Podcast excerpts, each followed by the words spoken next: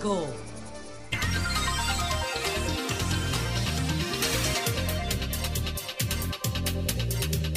Las 7, 2 minutos. Buenos días, eh, dominicanos, dominicanas, ciudadanos, ciudadanos del mundo. Julio Martínez Pozo.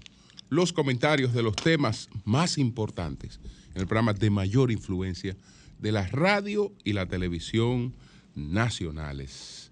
Gracias, ayer estuvimos pues realizando el programa desde Punta Cana, desde Blue Mall Punta Cana, en la cobertura de la exposición número 35 de Azonadores, eh, que tiene muchísimas cosas, muchísimas cosas allí eh, interesantes y además las entrevistas, las conversaciones, todos los datos que han salido de ahí.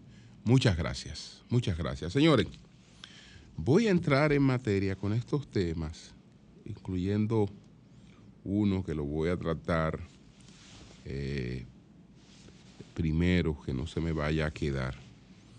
Pero tenemos el caso de Lavajato, que es la judicialización de la, de la política.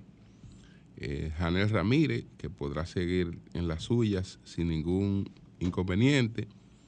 Eh, nos preguntamos si son corregibles los errores de los textos escolares y eh, cuál es el hándicap, cuál es el hándicap de las monedas electrónicas. Incluso voy a empezar por ahí. Voy a empezar por lo de las monedas electrónicas.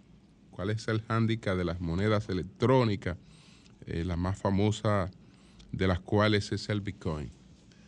Para eh, hacer una, un señalamiento, un señalamiento para que se tome en cuenta, que después nadie diga, bueno, pero es que en el país no se habló de eso nunca, esto es una cuestión eh, sorpresiva, etcétera. Entonces, yo creo que esas cosas hay que informarlas, hay que darla a conocer.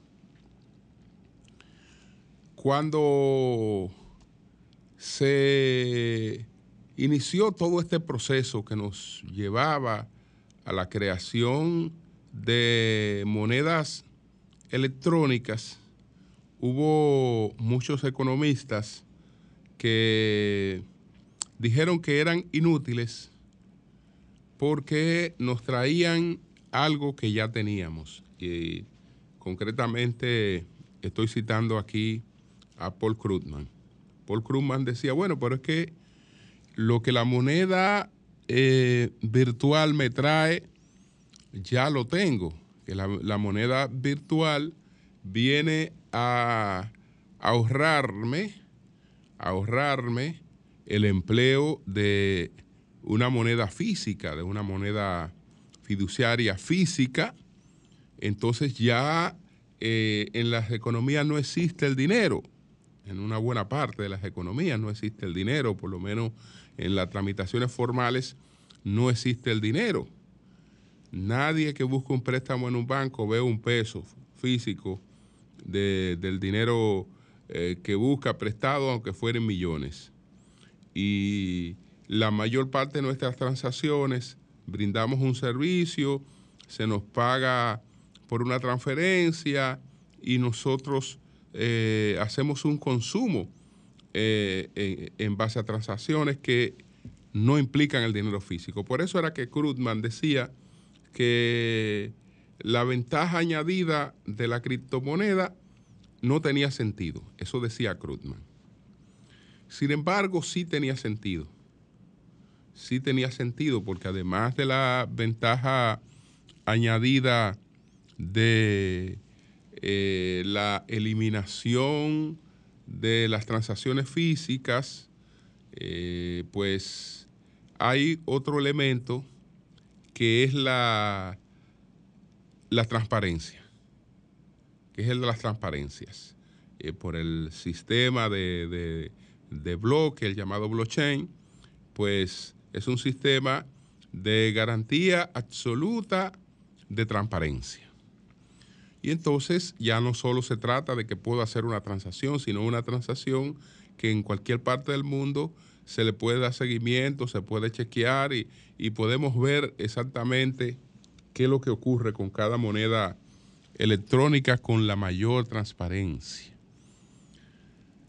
En la República Dominicana yo sé de muchos jóvenes, sé de jóvenes que eh, se han hecho expertos eh, y ganan buen dinero en transacciones con, monedas, con monedas electrónicas. Y, se ha ido creando un mercado eh, especializado, sobre todo de, gente, de gente jóvenes. Entonces, ¿qué es lo que quiero advertir? Que hay en pie una crisis con la criptomoneda o tropiezos con la criptomoneda que no tienen que ver nada con el tema de su credibilidad y de su efectividad, sino con un tema eh, que es geopolítico. Es geopolítico. Ustedes saben que las cosas se nos presentan lo más bonitas posible, rodeadas de toda la tecnología del mundo. Pero detrás de todo eso eh, hay otras cosas. Hay otras cosas. Entonces, ¿cuál es el problema que tienen las monedas electrónicas, principalmente el Bitcoin en estos momentos? El hándicap es el altísimo consumo energético. Altísimo consumo energético.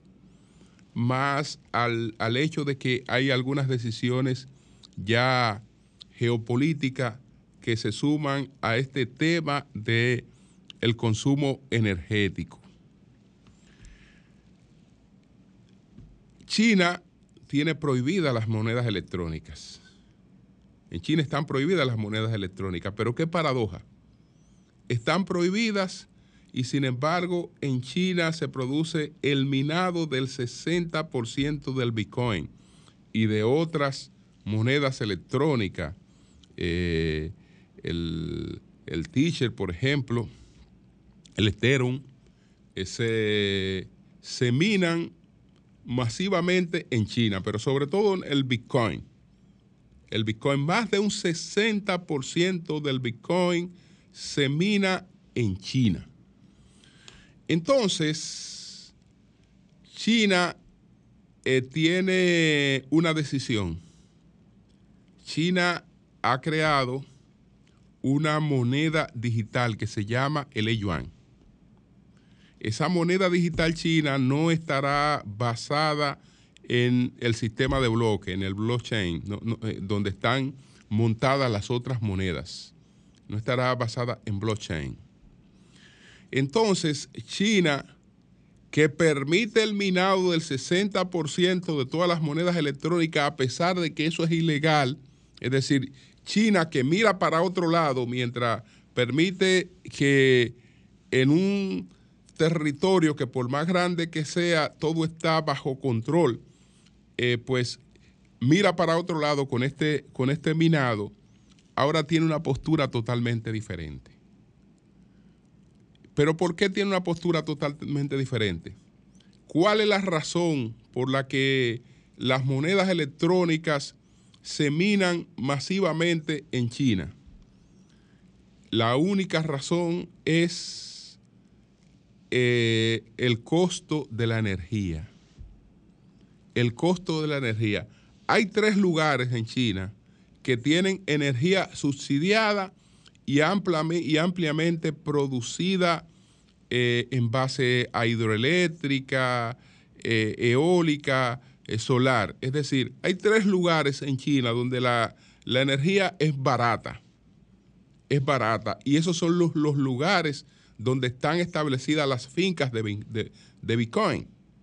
Porque para minar un, un, Bitcoin y para darle seguimiento, esto eh, son naves con una cantidad inimaginable de computadoras y con unos sistemas de enfriamiento terribles. Entonces, ¿qué pasa? Que eso tiene, para que tengamos una idea de lo que eso representa para, para, China, estamos hablando de que el minado de, Bitcoin, nada más en China, el minado de, Bitcoin en China representa un consumo energético igual al que tienen Finlandia y Suecia juntos. Nada más para, para, minar el blockchain. El blockchain le consume a China de energía barata la, energía que gastan junto eh, Finlandia y Suecia, dos países desarrollados. Entonces, ¿qué, ¿cuál es la decisión del gobierno chino? Bueno, yo no puedo destruir el Bitcoin. No puedo atentar contra el Bitcoin porque ya una parte del comercio eh, mundial eh, se ha ido montando. Y destruyo entonces comercio mundial. Y entonces soy el principal perjudicado, porque el principal perjudicado de cualquier cosa que afecte al comercio mundial en estos momentos es China. Entonces China lo que ha decidido, y esta es la información, China lo que ha decidido es ir emplazando a estos mineros a que se vayan con su música a otra parte. No te destruyo, pero tú te me vas de China. Tú te me vas de China, aquí nada más se va a producir como moneda electrónica, como moneda digital la nuestra, la nuestra. Entonces ustedes váyanse buscando otros destinos donde ustedes eh, minar su moneda porque aquí no será. Entonces, eh, esto habrá de producir ciertos, ciertos, ciertos traumas en, ese sentido con eh, el tema este de las del Bitcoin y de otras y de otras monedas electrónicas. Por lo pronto, ¿qué tendremos? Eh, una fortaleza del euro. Una fortaleza del euro porque China sustituye todas las monedas eh, digitales por eh, su moneda, en, en, el caso de ellos. Pero ellos saben que como la moneda de ellos va a estar bajo un control absoluto del gobierno, para la comercialización mundial podría ser no estimulante para muchas personas. Porque el comercio, el comercio necesita en gran medida su porcentaje de opacidad. El comercio no lo puede tener todo transparente. El comercio mundial no lo puede tener todo en línea. El comercio mundial necesita márgenes de opacidad. Y los márgenes de, opacidad lo dan las monedas físicas o otras monedas más grandes. Porque escuchen la paradoja. Mientras estamos hablando de que nos desprendemos de las monedas que implican cargarla, que implican tenerla, por otra parte estamos buscando moneda más grande. Alguien me decía en estos días que a la República Dominicana llegaron cuatro carros, cuatro carros únicos. De los que deben haber dos o trescientos en el mundo que llegaron a la República Dominicana, cuatro carros únicos no voy a decir que sea en ese caso específico, pero, cuando ustedes escuchen eso en el mundo, ustedes saben de qué están hablando. No es de otra cosa que de moneda. No es de otra cosa que de intercambio, es decir, de instrumento de intercambio comercial, de, instrumento de valor comercial, eh, que, de cosas que se hacen al margen de las leyes. Entonces, eh, bueno, ahí va tu pago. Aquí tú tienes tu pago, que puede ser una prenda, que puede ser esto, que puede ser aquello. Entonces, el comercio siempre necesita mecanismos de opacidad. Aún el comercio legal siempre necesita mecanismos de, opacidad, para poder operar. Por eso tal vez todo este interés también que tiene China de desplazar el dólar, etcétera, eh, no lo logre tanto y sin embargo sí eh, pueda fortalecer otro tipo de moneda como la, como, la del euro en, sustitución de una parte de la, la comercialización del el dólar. Porque ya en lo que tiene que ver con las monedas digitales, eh, es un proceso que llegó para quedarse. llegó para quedarse. Entonces, ahí queríamos dar esas orientaciones para que estemos pendientes de eso, porque la próxima crisis económica mundial estará relacionada con el tema de las monedas digitales. eh, si es que se, se produce eh, en esa magnitud. Bueno, el caso Lavajato, el caso Lavajato, todo el proceso de lucha contra la corrupción eh, que se inició en algunos países de América Latina, incluyendo la República Dominicana, partieron de la operación Lavajato, que tuvo como uno de sus ramales el caso Odebrecht. Entonces, todo esto se hizo con una finalidad clara, apartar a Lula del camino de regreso hacia la presidencia. Encabezando las encuestas, se desarrolló todo un nivel de supuesta persecución de la corrupción que no buscaba otra cosa que quitar a Lula del camino. Y lo quitaron del camino. Y se eh, chupó una cantidad de meses, varios años en la prisión. Entonces, ahora, ¿qué ha ocurrido? Que toda la información, toda la cooperación que se obtuvo a partir de los acuerdos con Odebrecht resultaron anuladas eh, por el Supremo de, de Brasil. Dice, por ejemplo, aquí tengo el reporte del periódico El País, Brasil da un paso más en, su proceso de reescribir la historia política y judicial de la última década, década marcada por la mega operación contra la corrupción Lavajato, sus efectos y los espectaculares vaivenes en torno al caso. Un juez del Tribunal Supremo, José Antonio Díaz Toffoli, eh, pues afirma que en un fallo difundido este miércoles que el encarcelamiento de Luis Ignacio Lula da Silva fue un montaje fruto de un proyecto de poder de ciertos agentes públicos en su objetivo de conquistar el Estado por medios aparentemente legales.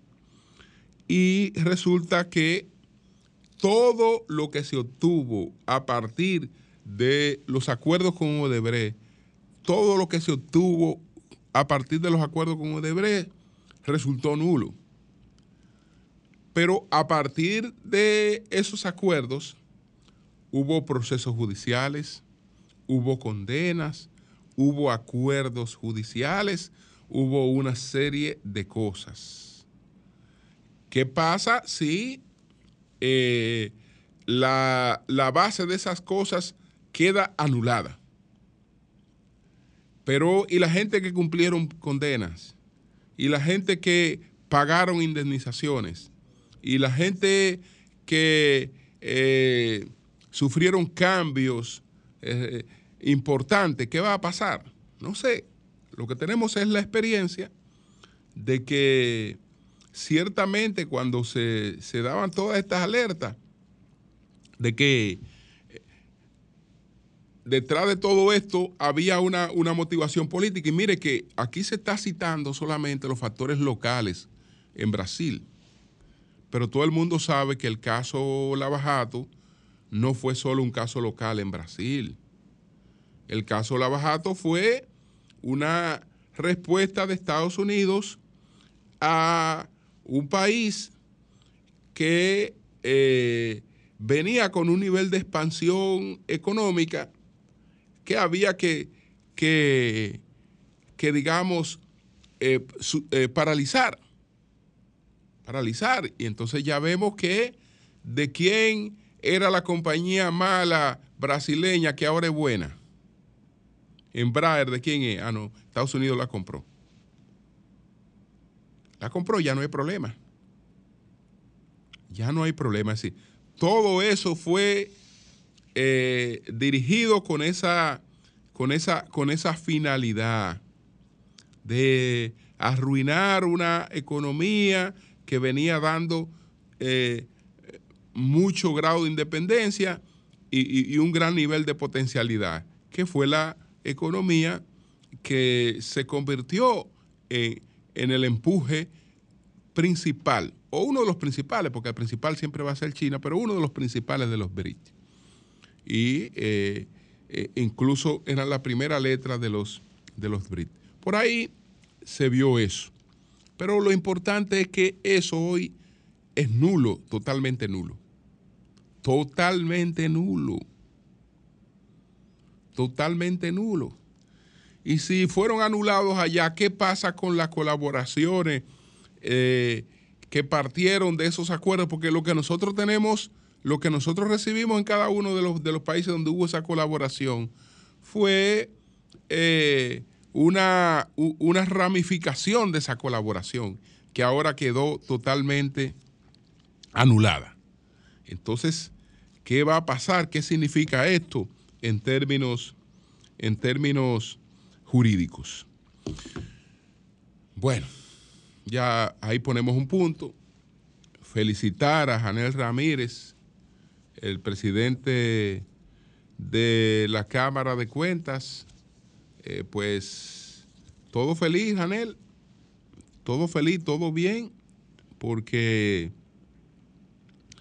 eh, pues el, el archivo con el que el Ministerio Público le había favorecido por su conducta de colaboración con el Ministerio Público en todo este, este, este proceso de la pues ha sido ratificado por la juez, la jueza de instrucción que estuvo a cargo de, este caso. La jueza de instrucción especial de la Suprema Corte de Justicia, Vanessa Costa, confirmó el dictamen de archivo definitivo de la querella interpuesta en contra del presidente de la Cámara de Cuentas de la República Dominicana, Janel Andrés Ramírez Sánchez, acusado de acoso laboral y de hacer propuestas personales a dos abogadas. Entonces, vámonos para el dispositivo. Eh, bueno, ella dice que lo siguiente, la jueza consideró que tal como lo, determina, determinó los procuradores adjuntos Fernando Quesada García e Isis de la Cruz Duarte, eh, los hechos denunciados no configuran el tipo penal de acoso sexual. Eh, previsto en el artículo 333-2 del Código Penal. Dicho ilícito, en dicho ilícito, la acción típica está constituida por actos conducentes a obtener favores sexuales, circunstancia que no aparece en el relato fático ni pudo verificarse en la oferta probatoria de forma expresa ni tácita. Aunque la conducta del alto funcionario pueda ser considerada antiética y moralmente cuestionable. Entonces, con esto eh, ya hay un archivo definitivo de este, de este caso.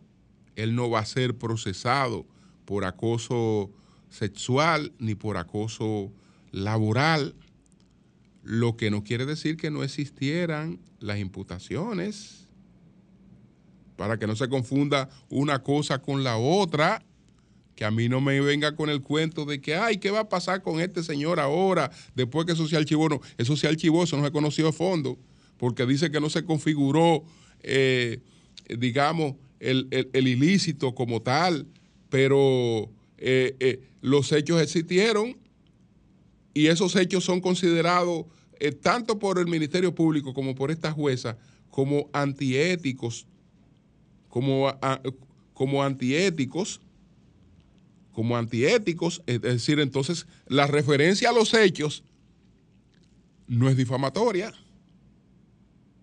porque la, imputación existió. Ah, que esté archivada ahí. Eh, bueno, pero la, la, imputación existió. Existió, es decir, que cuando mediáticamente se alude a que hubo eso, hubo eso hubo eso. Ahora ya las consideraciones, por las razones que todo el mundo sabe, porque eso fue evidentemente ayudado. Y fue ayudado desde el principio, porque desde que se presentó la denuncia en el Congreso, hubo la decisión de pasarle paños tibios a eso. y esa decisión se consumó. Eso se consumó. Entonces, lo lamentable es el precedente. Lo lamentable es el precedente porque vamos a ver en el futuro al propio Ministerio Público persiguiendo gente porque eh, supuestamente eh, eh, él era un superior jerárquico que hacía presiones para tratar de conseguir favores sexuales. A eso lo vamos a tratar después, pues, de manera implacable. No, no, no, pero ahora hubo, ahora hubo un servicio expreso de protección. Pues eso fue protegido. Eso fue protegido. Ahí no hubo otra cosa que una protección a esa persona. Entonces, porque una, una investigación mínima te dice que no era una cuestión aislada, porque, ah, bueno, es una calumnia aislada. No. ¿Y cuál es el panorama que hay ahí? ¿Cuál es el panorama que hay ahí? Es decir, de donde salió esa denuncia, no hay, otro, no hay otros hechos que avalan esa denuncia. Los hay. Los hay, desde luego. Pero ya no judicializable. Porque la justicia no es para todo el mundo. La justicia es para el que le toque. Y a él no le tocaba. A él no le tocaba. A él no. A él no le tocaba. Y ahí está el hombre sin ningún problema. Felicidades. Felicidades. Lo lamentable es el precedente que esto realmente eh, establece. Eso, eso, sí es, eso sí que es bastante lamentable.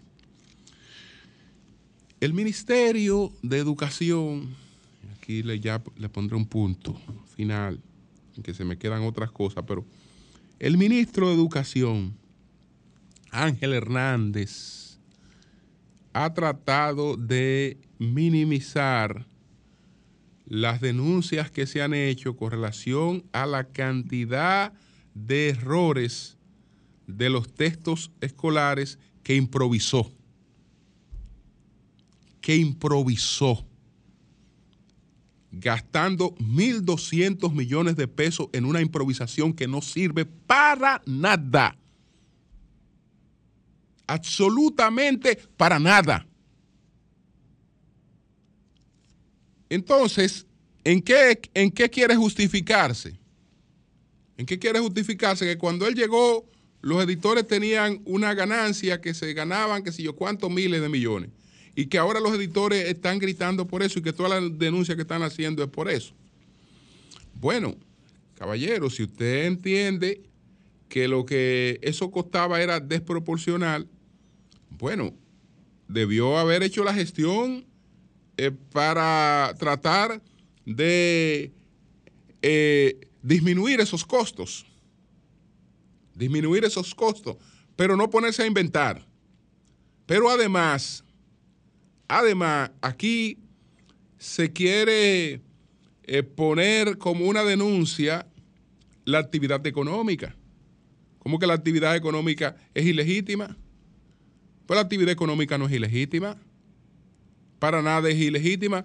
Y nosotros, cuando decidimos que había que invertir un 4% en la educación, es para invertir eso en la calidad de la educación, no para que llegue un ministro y diga, yo me voy a economizar esto, porque yo puedo hacer una cosa que salga más barata. O usted, va a hacer una cosa que salga más barata, va a tener la misma calidad, pues hágala. Va a ser un desastre como este. Ah, bueno, pues usted eh, ya no debería estar ahí incluso. Ya no debería estar ahí.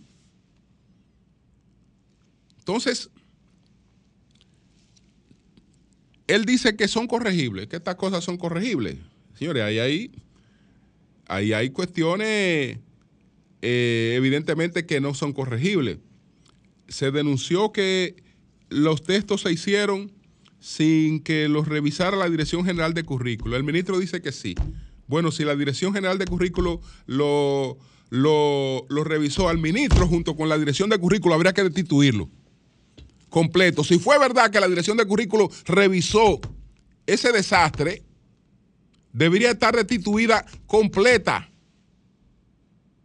Completa. Porque eso no tiene salvación. Eso no tiene salvación, señores. Entonces, yo no sé, yo, yo, no sé a dónde que vamos a parar con esto. ¿Dónde vamos a parar con esto? Porque es que el Estado no es para inventos. Para ensayo están las universidades. Para ensayo están, hay, hay, hay otras esferas. En el Estado es para poner en práctica la cosa que ya se ha probado que son exitosas.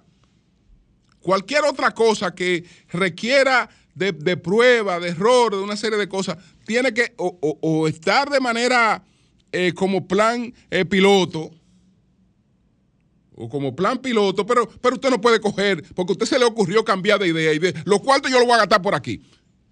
Y entonces hacer el desastre que hizo. Por ponerse a inventar, porque no me diga que, que fue una persona que emprendió un piloto. Bueno, vamos a hacer un piloto. Y este piloto, nosotros, en la medida progresiva, que esto nos vaya dando éxito, lo vamos a ir aplicando. Y tal vez esto nos va a llevar a tener mejores libros de texto en el futuro, a un costo distinto que el que tenemos ahora. Bueno, hazte un piloto. No, no, no. esos cuartos que no son de él, esos cuartos que no son de él, él cogió un invento y lo, y lo tiró ahí.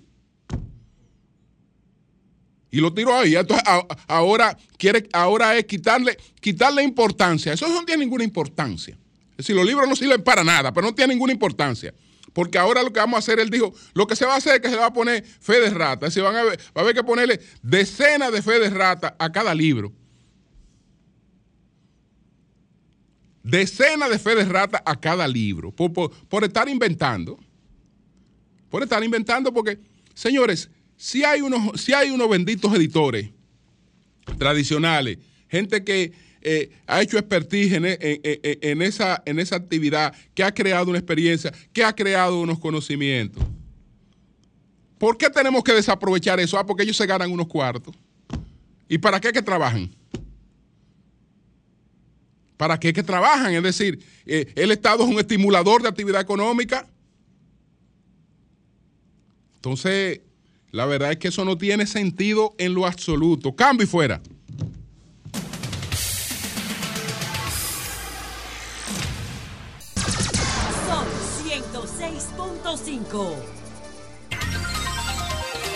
Son las 7:38 minutos. Tenemos en la línea telefónica al doctor Manuel Sierra. Adelante, Manny, adelante. Gracias, muy buenos días a todos ustedes. Buenos días a todos sus oyentes. Por si escuchan algún ruido extraño, estoy hablando a cielo abierto. adelante. Gracias. Mira, eh, con el enfoque que hiciste del caso Lavajato, me parece que política y económicamente muy bien explicado.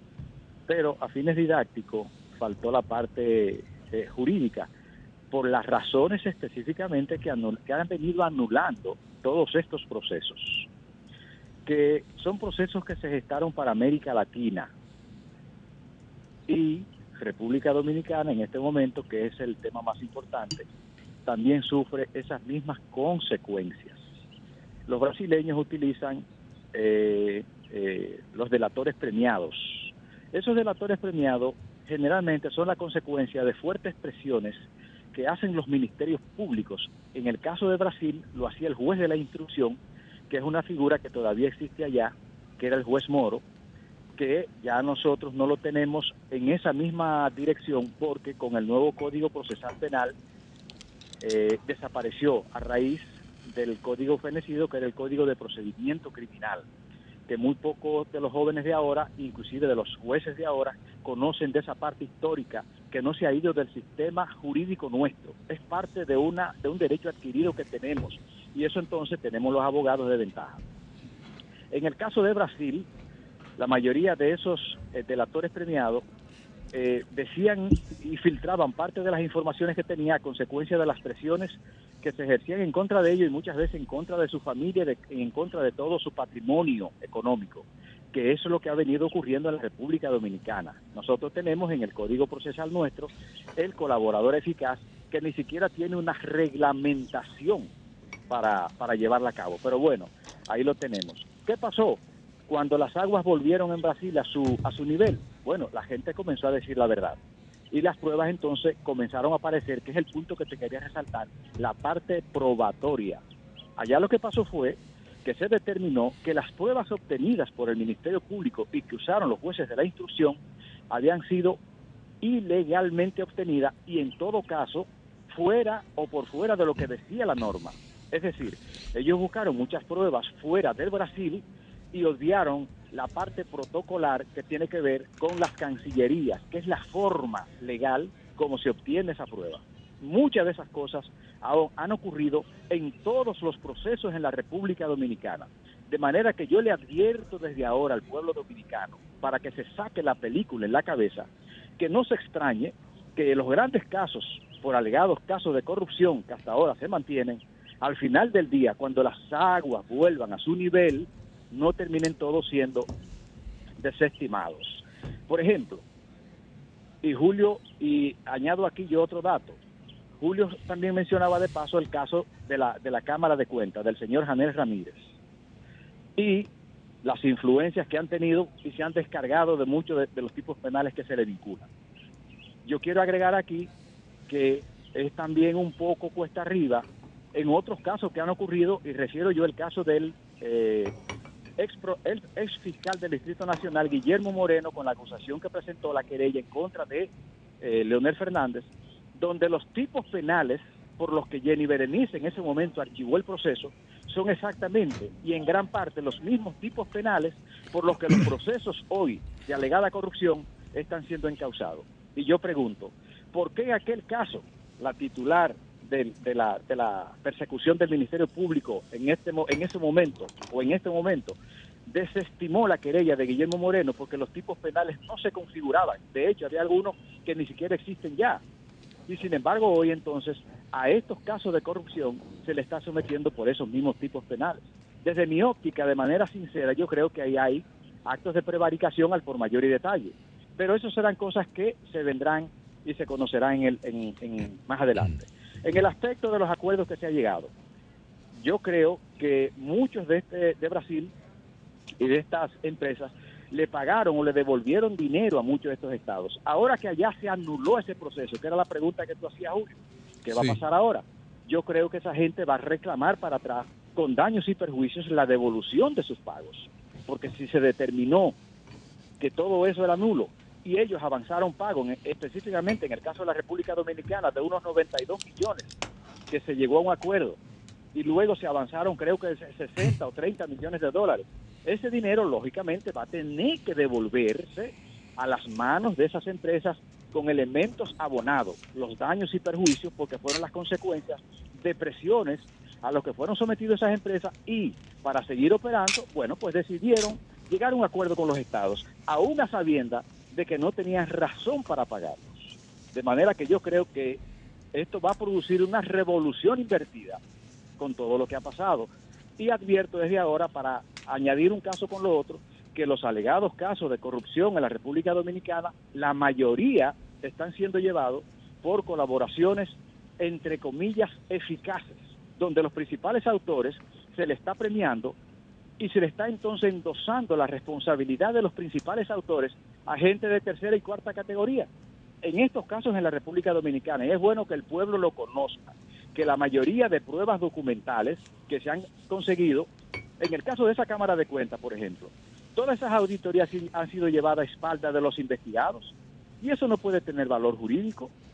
Además de gente que no tiene las competencias, no son peritos forenses para llevar a cabo esas investigaciones sin embargo las han llevado. Pero bueno, lo que querían hacerle al pueblo era una película y la han logrado hasta este momento. Ahora, la película tendrá un fin. Vamos a ver cómo termina el TN de estas películas en la República Dominicana. Te felicito, Julio, por eh, eh, los comentarios que ha hecho en esa dirección y, te recuerdo que el caso de Janel Ramírez ahora va a la sala penal de la Suprema Corte de Justicia. Es decir, ese caso no ha muerto todavía. Esa es la opinión de una jueza. Ahora la van a conocer cinco jueces, o por lo menos tres jueces. Si eso se configura, si ese tipo penal se configura, que es lo que ha dicho la jueza, es verdad que es reprochable lo que ha hecho el, señor Janel, pero moralmente y éticamente, desde el punto de vista penal, no se configura la figura, la figura por el que se ha encausado hasta este momento. Yo entiendo que quedaría en favor de esas víctimas el aspecto civil, que no ha muerto. Bien, pues muchas gracias, Sierra, muchas gracias. Gracias a ustedes. Buenos días, adelante, buenos días. Buenos, días. días a ese gran equipo del Sol de la Mañana. Julio, ¿y qué vamos a hacer, por Dios, con el señor Manuel Jiménez, alcalde de este municipio, Santo Domingo Este? Esto está lleno de basura, Julio. Hay montones ¿Qué sector, por ejemplo? ¿Qué sector? ¿Qué sector? aquí en Valle del Este, pero el municipio está lleno de basura, Julio. Aquí hay dengue, hay leptospirosis, hay raquiña, hay gripe, hay de todo, Julio, es Ángel Zapata que te habla. Pero ¿qué vamos a hacer con Manuel Menem? Esa es la forma en que él quiere ayudar al presidente Abinader. Bien, gracias a ti. Buenos días. En el caso de la Cámara de Cuentas, 1500 veces le creo a Domingo Paz y no a Julio Martínez Pozo. Perfecto. Buenos días, adelante. Buenos días, Julio. Adelante. ¿Cómo estamos, allí? Bien, ¿cómo está usted? Todo bien, oyéndolo a ustedes. Oye, Julio, la gente, los interactivos de la región del país y el mundo, ven esa política barata de estar elogiando cuatro años más que tío que. Oye, el problema. Mi problema es lo siguiente. Primero, don Julio, es el nacionalismo patio, que me, eso me duele. Con, la, con, la, con, las acciones que están pasando con los, los, haitianos con dominicanos. Esta es una.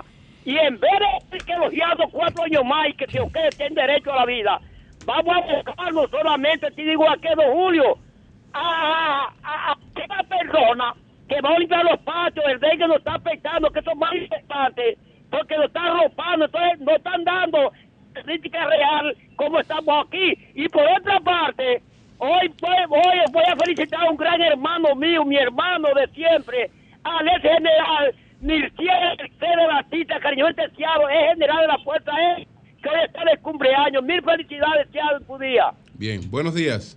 Buenos días, Julio, buenos días. Adelante. Sí, sí, buen comentario, buen comentario.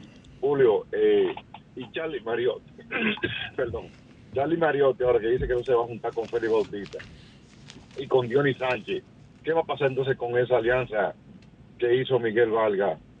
Eh, con, ¿Qué hizo Miguel Valga? ¿Qué va a pasar con eso, Julio? Explíqueme esa parte. Usted bueno, veremos. Buenos días, adelante, buenos días.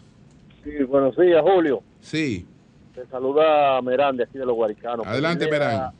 Sí, pedirle por favor al Ministerio de Salud Pública que como aquí hay varias cañadas y que por aquí se forman muchos mosquitos, que venga a fumigar por aquí, por favor, que eso nos ayuda bastante. Aparte que las escuelas deben fumigarla, por lo menos el fin de semana que viene ahora fueran unos buenos días para eso, Julio, por favor. Buenos días, adelante, buenos días. Buenos días, Julio. Adelante. habla Candado de aquí de Cabarete y Puerto Plata. Candado, adelante. Julio, esperando el presidente que viene mañana para acá, para Puerto Plata. Sí. Viene a dar el primer Picasso para el hospital de Sosúa, que hubo uno que una vez dio el primer Picasso y no lo hizo, fue Leonel Fernández. Lo viene también a dar el primer Picasso en la chocolatera ahí en Puerto Plata de eh, un comedor económico que va hacia ahí pero también viene a los actos de Gregorio Luperón mañana. Y va a hacer una parada también en el puente de Montellano, en el puente de Cangrejo ahí, para él mismo supervisar los trabajos que están haciendo ahí. Bienvenido, señor presidente, aquí a, a provincia de Puerto Plata. Gracias. Buenos días, adelante. Buenos días, Ramón Antonio Guzmán, desde Santiago de los Caballeros. Adelante, Guzmán. Tengo eh, una denuncia con la finalidad de que el señor presidente la escuche, por favor. Pertenecemos a un vecino en Santiago llamado Los Reyes Terceros, un vecino compuesta por 500 familias, personas todas casi líderes religiosos de 60 años en adelante, más o menos. Y esa Junta de tiene 20 años en una titánica y pacífica lucha sobre unos solares, un terreno que fue, fue quitado.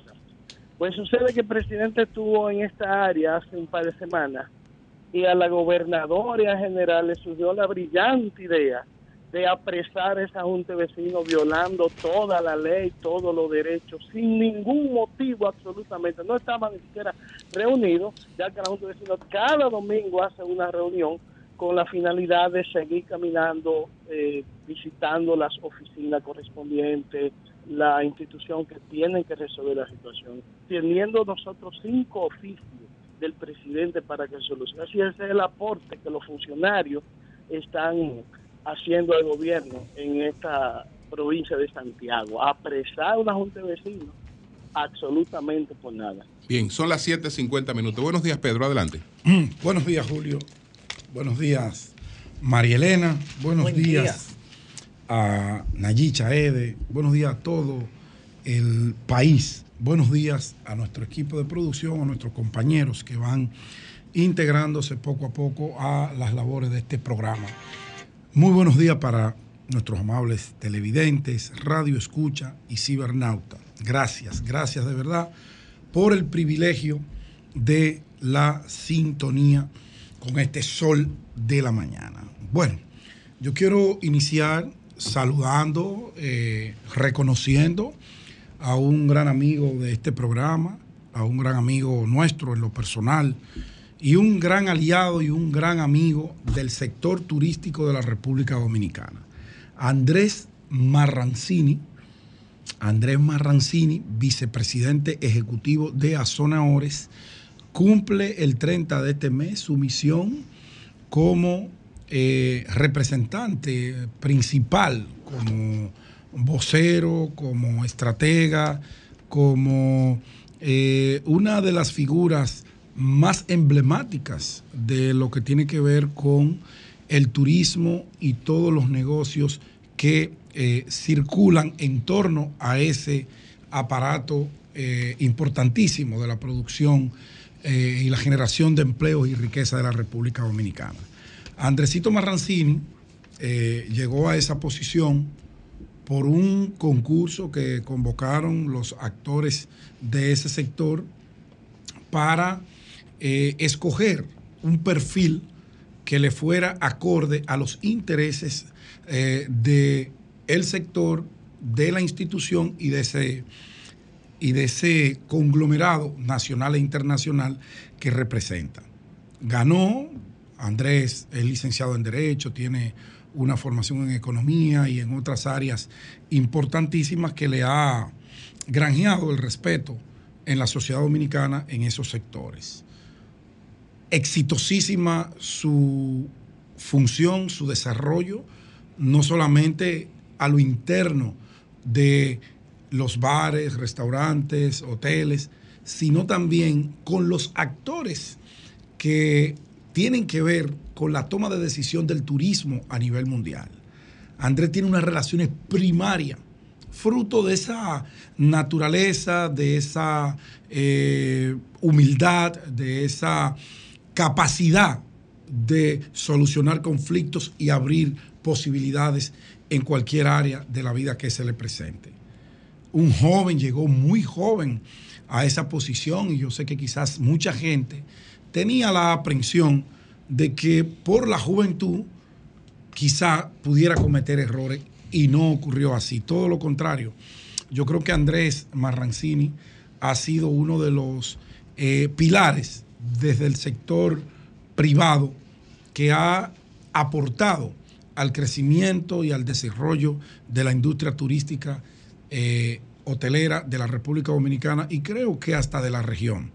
Porque, repito, las relaciones con la Organización Internacional del Turismo, con los dueños de las grandes cadenas hoteleras ha sido fundamental para eh, lo que se ha logrado en turismo en la República Dominicana. Concluye exitosamente, muy exitosamente, sus funciones. Entró allí en el año 2016, eh, aproximadamente unos siete años, en frente de este órgano, eh, la Asociación Nacional de Hoteles, Bares del país. ¿Qué le espera Andrés Marrancini? Imagino que muchas cosas positivas desde su oficina privada hasta otras funciones que él pueda eh, ser escogido si, se la, si la vida le presentase esa oportunidad. Yo sé que el país y el sector turístico estarán más que contentos de tener y seguir contando con el trabajo, con la profesionalidad de un joven brillante, como dice Eury Cabral, brillante, como lo es Andrés Marrancini Grullón. Éxitos, en todo lo que emprendas a partir de ahora eh, que Dios te siga acompañando y sobre todo que te siga dando ese talento y esa humildad para manejarte en los diferentes escenarios que la vida te pueda presentar. Bueno, eh, el Ministerio de Educación reconoció la fábrica de errores en los libros de texto que están utilizando nuestros alumnos. Lo reconoció y no tenía de otra que no sea reconocer eso, porque eran muy visibles esos errores, no eran inventos de un sector para desestabilizar, para hacer daño, no, era, son errores que a simple vista solamente los niños de primaria no podían ver porque no tienen la capacidad de poder detectar esos errores. El ministro lo reconoció. Hay 1.200 millones de pesos ahí que no sé qué van a hacer con ellos porque o lo asumen los funcionarios del Ministerio de Educación que aceptaron ese fiasco, que aceptaron sin revisar una coma de la literatura que se estaba plasmando allí, del contenido, porque no es simplemente errores ortográficos. Ahí hay errores que tienen que ver con la sustancia de lo que se le quiere enseñar a un niño de 6, 7, 8, 9, 10 y 11 años. Hay errores de concordancia en las definiciones de los conceptos que allí se plasman. Y lo hemos demostrado aquí con técnicos especialistas, con informaciones que hemos recabado. El ministerio guardaba silencio, pero hay una máxima en comunicación y manejo de crisis y el ministerio tiene una crisis grave con el tema de los libros de texto, porque el ministro Ángel Hernández se obsesionó, se cerró a banda con que las casas editoras no podían seguir perteneciendo a ese aparato productor de contenidos del Ministerio de Educación y medalaganariamente se los entregó a tres universidades que nunca en su vida habían trabajado en esa dirección. Tres universidades. Porque yo no entiendo qué carajo es lo que hay que cambiar tanto. Yo no entiendo si es una razón económica, yo no entiendo si es una razón de sesgo, de odio o de beneficiar al sector que yo pertenezco. Puedo pensar lo que me dé la gana. Y los resultados me inclinan cada día a tener la razón. Se admitió el error. En manejo de crisis eso es importante porque te da la oportunidad ya de que el fuego cruzado de la opinión pública tenga un cese hasta ver qué decisión tú como autoridad tomas para enmendar un error gravísimo como el que se acaba de cometer. No es un libro, son todos. ¿Y por qué son todos? Bueno, porque eso se zancochó, porque había que desacreditar todo lo que se había hecho, porque había que sacar del negocio a las casas editoriales que no son santas. No son santas. Son gente que hace negocio con eso. Bueno, pero ese es el libre mercado. A alguien hay que comprarle los libros. Y si ellos son los que tienen la experiencia, los que tienen el personal calificado y cualificado para hacer eso, lo que hay que sentarse es que esas compras sean transparentes, que no sean sobrevaluadas y que participen, porque usted no puede parar el desarrollo de los sectores comerciales del país, no importa la rama que sea. Usted como ministro de Educación no tiene derecho a eso. No lo tiene. Yo no sé quién carajo le dijo a usted que usted tenía esa autoridad para hacerlo. Mire lo que le costó. Si este país se respetara, si aquí la gente se revistiera de dignidad, el ministro hubiese presentado renuncia formal. No solo él, el equipo completo que participó de ese desastre en contra de la educación básica de la República Dominicana. Esto es un acto terrorista, como el que pone una bomba, porque usted está deformando a los que mañana han de dirigir este país. Pero aquí no pasa nada. Aquí ¿Qué coño no hemos entretenido en esta vaina contra la lucha de la corrupción? Que yo la apoyo si fuera sincera. Ahí, ahí no hay corrupción. Ahí yo no puedo pensar que la hay. Le rebato el negocio a uno, se lo doy a mis amigos, mis amigos hacen un desastre, se llevan 1.200 millones y a este país no se le ha dicho cómo se va a resolver. Lo mínimo que debería hacer el buen amigo Ángel Hernández, que los que lo conocen de cerca dicen que es una persona honesta, y yo no tengo por qué dudarlo, es, en el ocaso ya de su vida profesional, es entregarle esa posición a una gente que tenga la capacidad política para lidiar con los problemas que da un ministerio como ese. Romper el tema comercial, porque todo el que va allí va a buscar dinero. No digo que usted lo esté haciendo, don Ángel, pero los que están en su entorno sí lo están haciendo. Y esa decisión de entregarle medalaganariamente esos libros de textos a tres universidades que en su vida habían trabajado en eso, ni siquiera la Universidad Autónoma de Santo Domingo tenía la capacidad en producción literaria, en producción física, para entregar a tiempo, acorde a lo que se le contrató. Mire el resultado, mire el resultado, mírelo, mírelo, mírelo, como dice una salsa del grupo Nietzsche. Mírelo, mírelo, mírelo. Así vamos a seguir. Ah, lo hicimos mal porque aquello lo hicieron peor. Pero eso no fue lo que ustedes eh, vendieron. Coño, yo creo que el país se merece un poquito de respeto. Ustedes no pueden seguir burlándose de esa manera obscena como lo están haciendo, vulgar del pueblo dominicano. Lo mínimo que merece la República Dominicana es la renuncia de todos los que participaron en ese desastre. Y si hay visos de que hubo un mal manejo en esa asignación, es para adentro que van. Porque como las monjas, son todos. Y vamos a luchar contra la corrupción es la de todos. Porque en ese ministerio en los últimos tres años han ocurrido las barbaridades más grandes.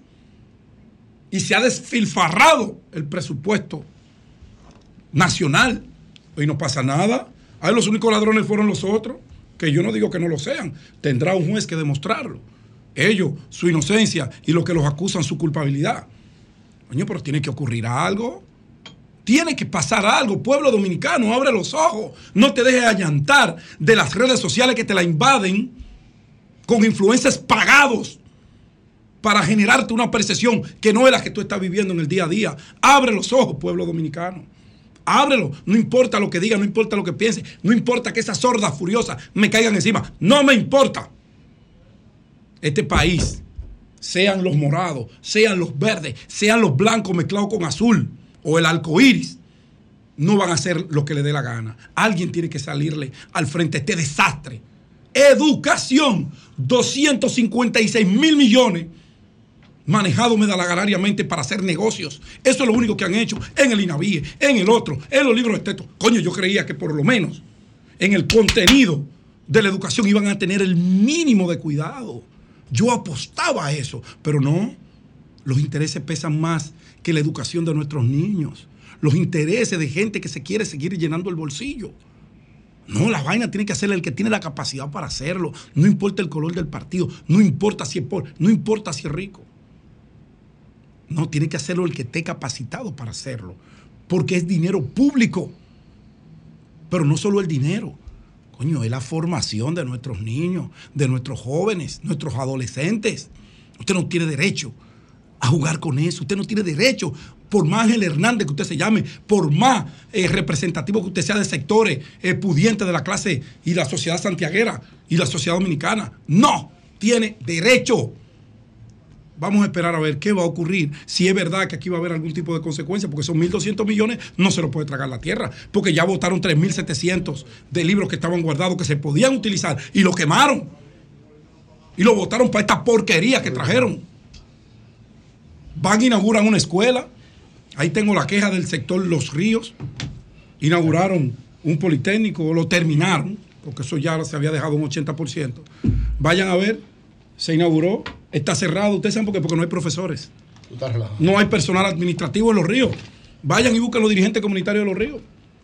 Que yo tengo 200 mensajes aquí solicitándome que maneje el tema porque los muchachos no han podido iniciar las clases, porque no hay personal docente, académico, administrativo en un politécnico que inauguró el presidente el día que abrió la clase. ¿Ustedes pueden creer que eso, que eso esté ocurriendo en República Dominicana? Sí. No es ficción, es realidad, porque no están administrando el país correctamente. Pongo un punto ahí y finalmente, don Julio, finalmente, mira, la alianza de la oposición, que ya en territorios nacionales, bueno, según ellos se ha llegado a algún acuerdo, yo no voy a hablar de esa alianza. Entonces, pues yo no voy a hablar más de esa alianza. Por dos, por tres razones fundamentales. Yo no me voy a poner de relajo de los actores, ni de la fuerza del pueblo, de los que manejan la Comisión de la Fuerza del Pueblo, ni de los que la manejan del PLD, ni los que la manejan del PRD. Porque todos un día dicen una cosa y al otro día dicen otra. Si es una estrategia, es una maldita estrategia horrible que no sé quién la diseñó. Y no me importa que se pongan guapos, sobre todo los de mi partido. Pero yo creo que la gente se merece respeto, incertidumbre, caos, bravuconería, bendita. Eso es lo que está generando eso. Es cierto que los actores que forman parte de la comisión, ninguno ha salido a decir esto es así, así, así, salvo lo que se hizo hace aproximadamente un mes, cuando el ingeniero Miguel Vargas Maldonado, que es el vocero oficial de esa comisión, de esas comisiones, informó los territorios donde ya había acuerdo. Mucha incertidumbre con el tema que tiene que ver con el Distrito Nacional, pero no solamente hay incertidumbre y caos, también hay unas posiciones ahí de unos actores políticos que yo creía que tenían algo de madurez. Yo de verdad que hablo con alguna gente y digo, ¿por qué esto no puede ser? Gente que se pone bravo desde que tú haces un comentario. Tú dices que la alianza se va a manifestar y te llaman tres que están aspirando a reclamarte que por qué tú hablaste de eso, que tú le estás haciendo daño a su candidatura. Pero ¿cuál maldito daño le están haciendo a candidatura de nadie? Hay, hay gente que lo que le están haciendo es un favor y no lo están mirando. Están tan obtusos y tan obsesionados por ser candidatos que no se han detenido a pensar en las posibilidades de ser candidato y lograr la posición, de sacrificar su familia, a el conglomerado que le acompaña, a su partido. No, todos los días salen dando declaraciones contrarias a lo que se decide en las reuniones de las direcciones políticas, como que ellos son dioses bajo del cielo, del PLD, de la fuerza del pueblo. Ahí hay gente que van a tener que sentarse y, enseñarle a ellos que se creen dueños y merecedores de derechos, que todo lo que han tenido se lo han regalado en los dos partidos. En los dos partidos. No han dado un golpe ni de karate. Y tú lo oyes a ellos dando posiciones de que eh, no, porque el derecho a elegir y ser elegido, el derecho a que anunciaron, el derecho. Usted no tiene derecho a nada, carajo. Coño, fájese a trabajar en los callejones para que vaya a exigir derecho. Y no te voy coteando dañando al colectivo, que eso es lo que están haciendo actores que son precandidatos, que ellos saben que no tienen posibilidad ninguno, ellos lo saben, de PLD, Nayib Chaede y de la Fuerza del Pueblo. Yo les recomiendo lo siguiente, y no voy a hablar más de esa vaina, porque cuando vuelvo a hablar voy a dar nombre y apellido y le voy a traer posicionamiento a todo el mundo para que dejemos el, relajito y dejemos la chelcha y dejemos el chantaje. Porque ahí hay actores, sobre todo de la capital, que están chantajeando a las cúpulas de su partido, están poniendo de relajo a las cúpulas y las cúpulas por democrática se lo están aguantando, que se creen merecedores. Y repito, vamos a revisar los méritos, vamos a revisar la historia. Porque es a todo el mundo que están arrastrando en esa vaina. Porque nada más no son ustedes que van a ser candidatos si se decide que lo sean. Porque los partidos son soberanos y se le dan mandatos especiales en reuniones extraordinarias de sus organismos para que tomen la decisión que más le convenga a un partido. Imagínese usted, y ahí termino, Julio. Usted lo despojaron de un derecho. La organización, porque entiende que es lo más conveniente, porque va, quizá lo perjudican a usted y beneficia un colectivo. Perfecto. Usted se fue al tribunal, desafió su partido, le dieron ganancia de causa. Ya usted tiene la candidatura. ¿Y con quién usted va a montar esa candidatura? Yo le pregunto. ¿Usted cree que los compañeritos de abajo que añoran ir al poder le van a ir a apoyar en su locura, en su sueño, en su quimera? No, piénselo bien. Cuando usted desafía a la cúpula, a quien tiene la autoridad, usted paga un precio muy alto por eso. Usted podrá ganarse en un tribunal si esa es la amenaza. un derecho que habría que analizar qué tan sólido y qué tan legal es ese derecho que usted va a reclamar. Porque un anuncio y una formalidad son dos cosas muy diferentes jurídicamente. Vamos a pensarlo bien, de parte y parte, incluyendo gente de la cúpula, que salen todos los días a hablar disparate, disparate, lleno de odio, de rencor, de resentimiento, que no han abierto los ojos, carajo. ¿Por qué fue que lo sacaron del poder en el 20? Y tú lo ves, no vamos a apoyar aquí, no vamos a allá. Ponte a pensar por qué fue que te sacaron, por qué no repetiste. Ponte a pensar en eso y no sigas jodiendo tu organización. No sigas que tú no tienes derecho a esa vaina, porque tú tienes todos tus problemas resueltos económicamente y tu familia. Pero lo de abajo no lo tienen. Piensen en ello para que no jodan los partidos, Julio. Cabe fuera.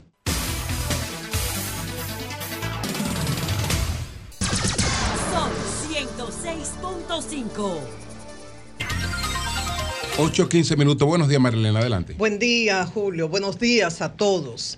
El Ministerio de Educación insiste en que los cuestionamientos a los libros son por razones económicas, no por la calidad de los textos. Hoy elijo informar sobre lo que la posición que ha fijado el Ministerio de Educación frente a todas estas estos cuestionamientos que se han hecho a los libros con una serie de errores que uno se, queda, se ha quedado boquiabierto, ha resultado algo increíble. Entonces, en mi comentario con relación a lo de educación, no voy a opinar, me voy a limitar a lo que dice el Ministerio de Educación y ustedes saquen sus conclusiones. ¿Qué dice el ministro Ángel Hernández? Que las editoriales intentan desacreditar libro abierto con la finalidad de obtener beneficios marginales. Llama la atención que en una nota de prensa de dos o tres páginas, en reiterados párrafos ellos insisten con el tema económico. Dicen, los cuestionamientos provienen de editores que se sienten lesionados, que sienten lesionados sus intereses económicos. Y eso es verdad. Bueno, yo, yo no voy a. Yo, eso lo dice Jonathan, yo no voy a opinar, estoy informando. Dice que las compras involucran miles de millones y que al asumir la edición de sus libros, el Ministerio de Educación, estos miles de millones dejaron de fluir hacia esas empresas que hoy están denunciando. Opinión de Ángel Hernández, el ministro de Educación. Dice que los textos usados por la Asociación de Industrias Editoriales para intentar desacreditar libro abierto eran copias cuyo origen el Ministerio de Educación desconoce. Y esto lo leo. Utilizan la palabra cartel, que ustedes saben a qué se asocia cartel. El cartel de los editores ha obtenido pingües beneficios en torno a los libros de texto. Su interés es mercantil. Eso en cuanto a la parte económica. Cartel es un mercado de pocos actores, concentrado. Pero también se relaciona, cuando tú utilizas esa palabra, tú, la relacionas a, los narcotraficantes. yo, me cuidaría al utilizar esa palabra. Yo, independientemente de lo que diga el diccionario, por el uso, por la frecuencia en el término, esto ligado al milismo. Son los términos oficiales de, de, de, un mercado muy concentrado. Bueno, para mí el otro uso es más frecuente. Cuando tú oyes esa palabra, pienso yo. se familiariza con lo, con lo, no es cartel. con la con gangas. Bien. En cuanto a los errores, dice que algunas editoras, o sea, que se cometieron errores, reconoce en dos textos de primaria y que esto van a ser subsanados con lo que se estila en el mundo editorial, la, la llamada fe de rata. Dice que hay libros reportados con errores y que son pocos, dice Educación, y que las correcciones de los textos se harán lo antes posible.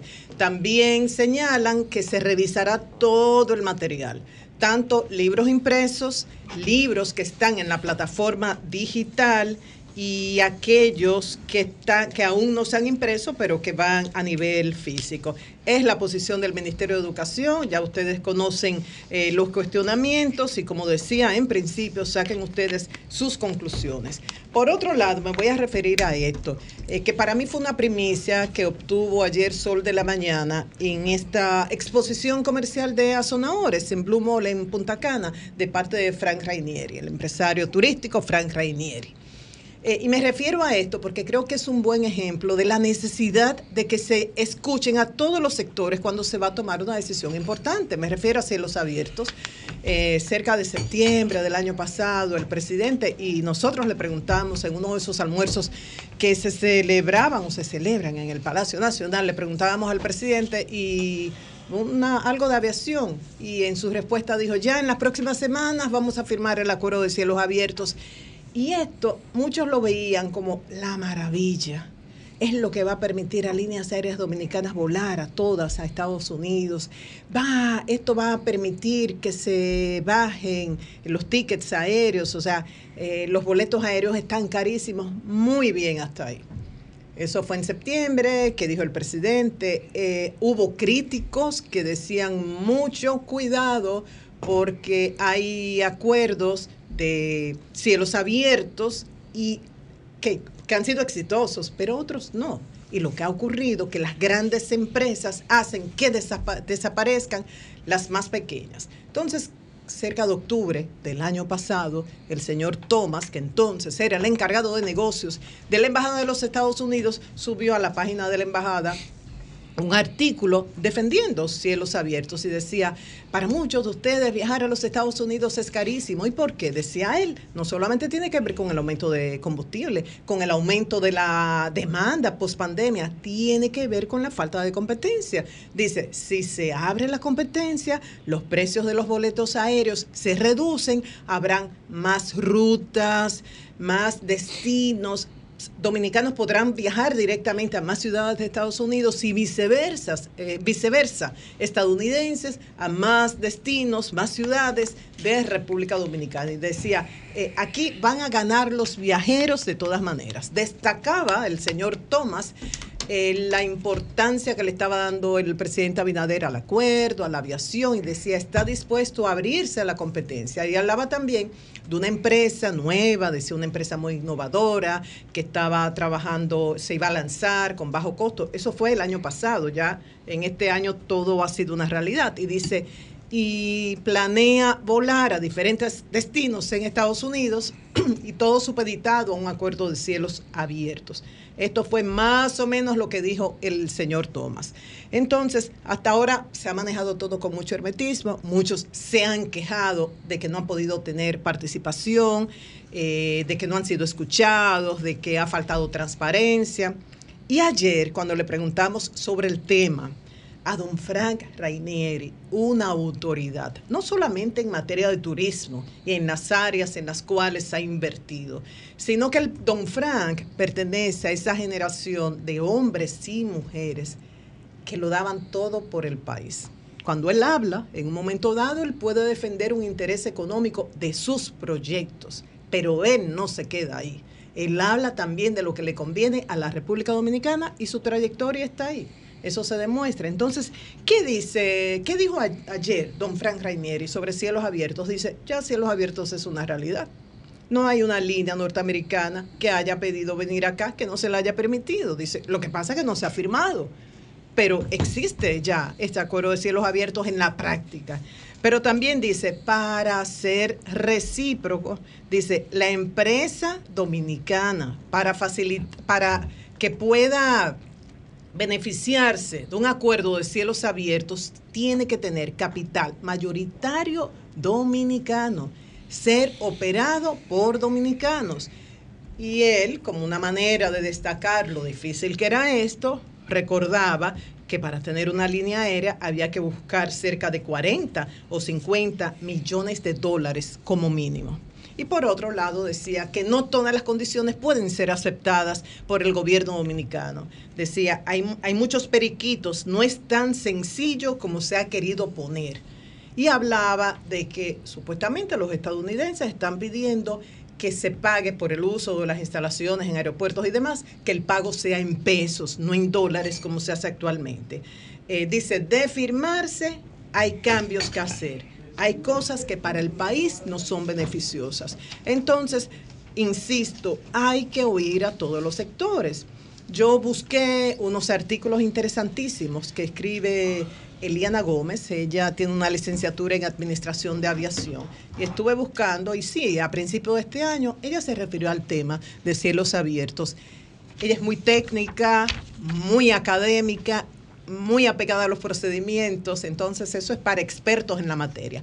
Pero de ese artículo hay dos, dos párrafos muy claros que eh, mediante el cual ella fija posición y creo que pueden aclarar bien el tema. Que ella dice, la historia de la liberalización de los mercados del transporte aéreo ha mostrado que se lograron éxitos, pequeños y grandes, pero también un gran número de fracasos. Debemos apostar al éxito. O sea, no todo es positivo. Entonces hay que ponerse bien los pantalones y las faldas para negociar con los Estados Unidos para que en nuestro caso no sea un fracaso. Y lo otro que es lo de la competencia, ella dice, el acuerdo de cielos abiertos daría paso a un aumento de la eficiencia productiva del mercado, dejando de lado a las aerolíneas menos eficientes. Esto debido a su tendencia natural de crear un mercado de competencias, lo que implica una mejora en la operación, el servicio y en sentido general una mayor participación en el mercado de los operadores más fuertes, reemplazando a las aerolíneas menos eficientes. Creo que eso está muy claro. Entonces, cielos abiertos, ¿nos conviene sí o no? Realmente se abre la competencia, pero estamos en capacidad de competir. Y nuestras líneas aéreas, todas tienen capital mayoritariamente dominicana, están siendo operadas por dominicanos. Ya finalmente eh, invitar a los que quieran acompañar a Yolanda, a Héctor Molina, a los padres de Adela, que como ustedes saben murió el viernes pasado, eh, hoy ellos decidieron honrar y celebrar la vida, tal cual dice Yolanda, como su alma sensible hubiese querido. Esto va a ser a las 7 de la noche en la Iglesia Global Internacional, en la Francisco Carías Lavandiera, en la urbanización Fernández. En esa invitación que ustedes ven color de rosa, con girasoles, porque dice Yolanda que ella amaba la naturaleza, amaba los girasoles, dice, siéntanse en libertad de ir del color de color. No tienen que ir vestidos de blanco y negro. Es un enfoque diferente en torno a la muerte, algo que caracteriza a algunos que cultivan la espiritualidad y ven este paso de una manera diferente. Y por otro lado, las honras fúnebres de Chiara Melissa Romero Jorge, hija de Amilcar Romero y de Saskia Jorge, serán mañana en el Jardín Memorial Jacob Magluta eh, de 10 de la mañana a 3 y media de la tarde. Y a las 2 de la tarde habrá una misa de cuerpo presente, Julio. Comunícate 809-540-1065. 1-833-610-1065 desde los Estados Unidos. Sol 106.5, la más interactiva. Buenos días, adelante, buenos días. Días para todos, desde Santo Domingo Norte, sí. específicamente desde la Jacobo Magluta. Van a esperar que haya una desgracia porque todas las noches están incendiando neumáticos, están eh, incendiando basuras. ¿Y por qué? Por la, falta de la energía, eléctrica. Ya no sabemos qué vamos a hacer. Estamos indignados y las facturas cada día mucho más y ¿En más. Qué sector, ¿En qué sector vive usted? En el residencial Dorado 3, pero lo que es Roalba, eh, Dorado 3, eh, son como, somos como 10 residenciales. Estamos sufriendo y padeciendo. Por favor no esperen que haya una desgracia. Bien, buenos días, adelante. Buenos días, Julio. Adelante. Sí, Ceneida Guzmán, Santo Domingo Norte. Adelante. Mira, nosotros solamente nos enfocamos en hablar los malos, pero también, señores, debemos de hablar, hablar lo bueno. Adelante. ¿Qué es lo bueno? ¿Qué es lo bueno? Eh, mira, estar vivos. Nosotros ¿Eh, ¿Qué es lo bueno? Estar vivo con estar muchas dificultades. Suelto, estar suelto. Mira, nosotros, Julio, vemos que nuestro municipio ha cambiado, ha cambiado mucho en, en el aspecto de que nosotros aquí teníamos mucho hoyo en esa, en esa ecológica del Parque Mirador Norte y también la Jacobo. Mira cómo está, que yo quisiera que tú vengas por aquí que está muy embellecida y gracias a Dios y la obra pública que ha trabajado muy bien. Buenos días. Y no hay nada para el alcalde ahí, Seneido. Buenos días, adelante. Mire, eh, es conocedor de esto que yo voy a denunciar. Eh, las compañías que están trabajando en la construcción de la ampliación del metro han roto todos los pasos que comunican la autopista Duarte con otras vías, como es el caso del paso de la autopista a la prolongación 27 de febrero. Eso es un infierno ahí para nosotros, los que tenemos nuestros carritos, sí, sí. como para los peatones. Entonces, criticábamos a Odebrecht porque pagaba soborno, pero hay que reconocer algo. Cada obra que Odebrecht estaba haciendo respetaba tanto al peatón como a los usuarios. Ellos asfaltaban una, una, un pedazo, un trillo, para que las cosas se siguiesen desenvolviendo de forma normal. Por favor, a las autoridades que tomen esto en cuenta, que es con el presupuesto de nosotros, del pueblo, que se hacen las obras. Gracias. De cambio y fuera. El sol de la mañana.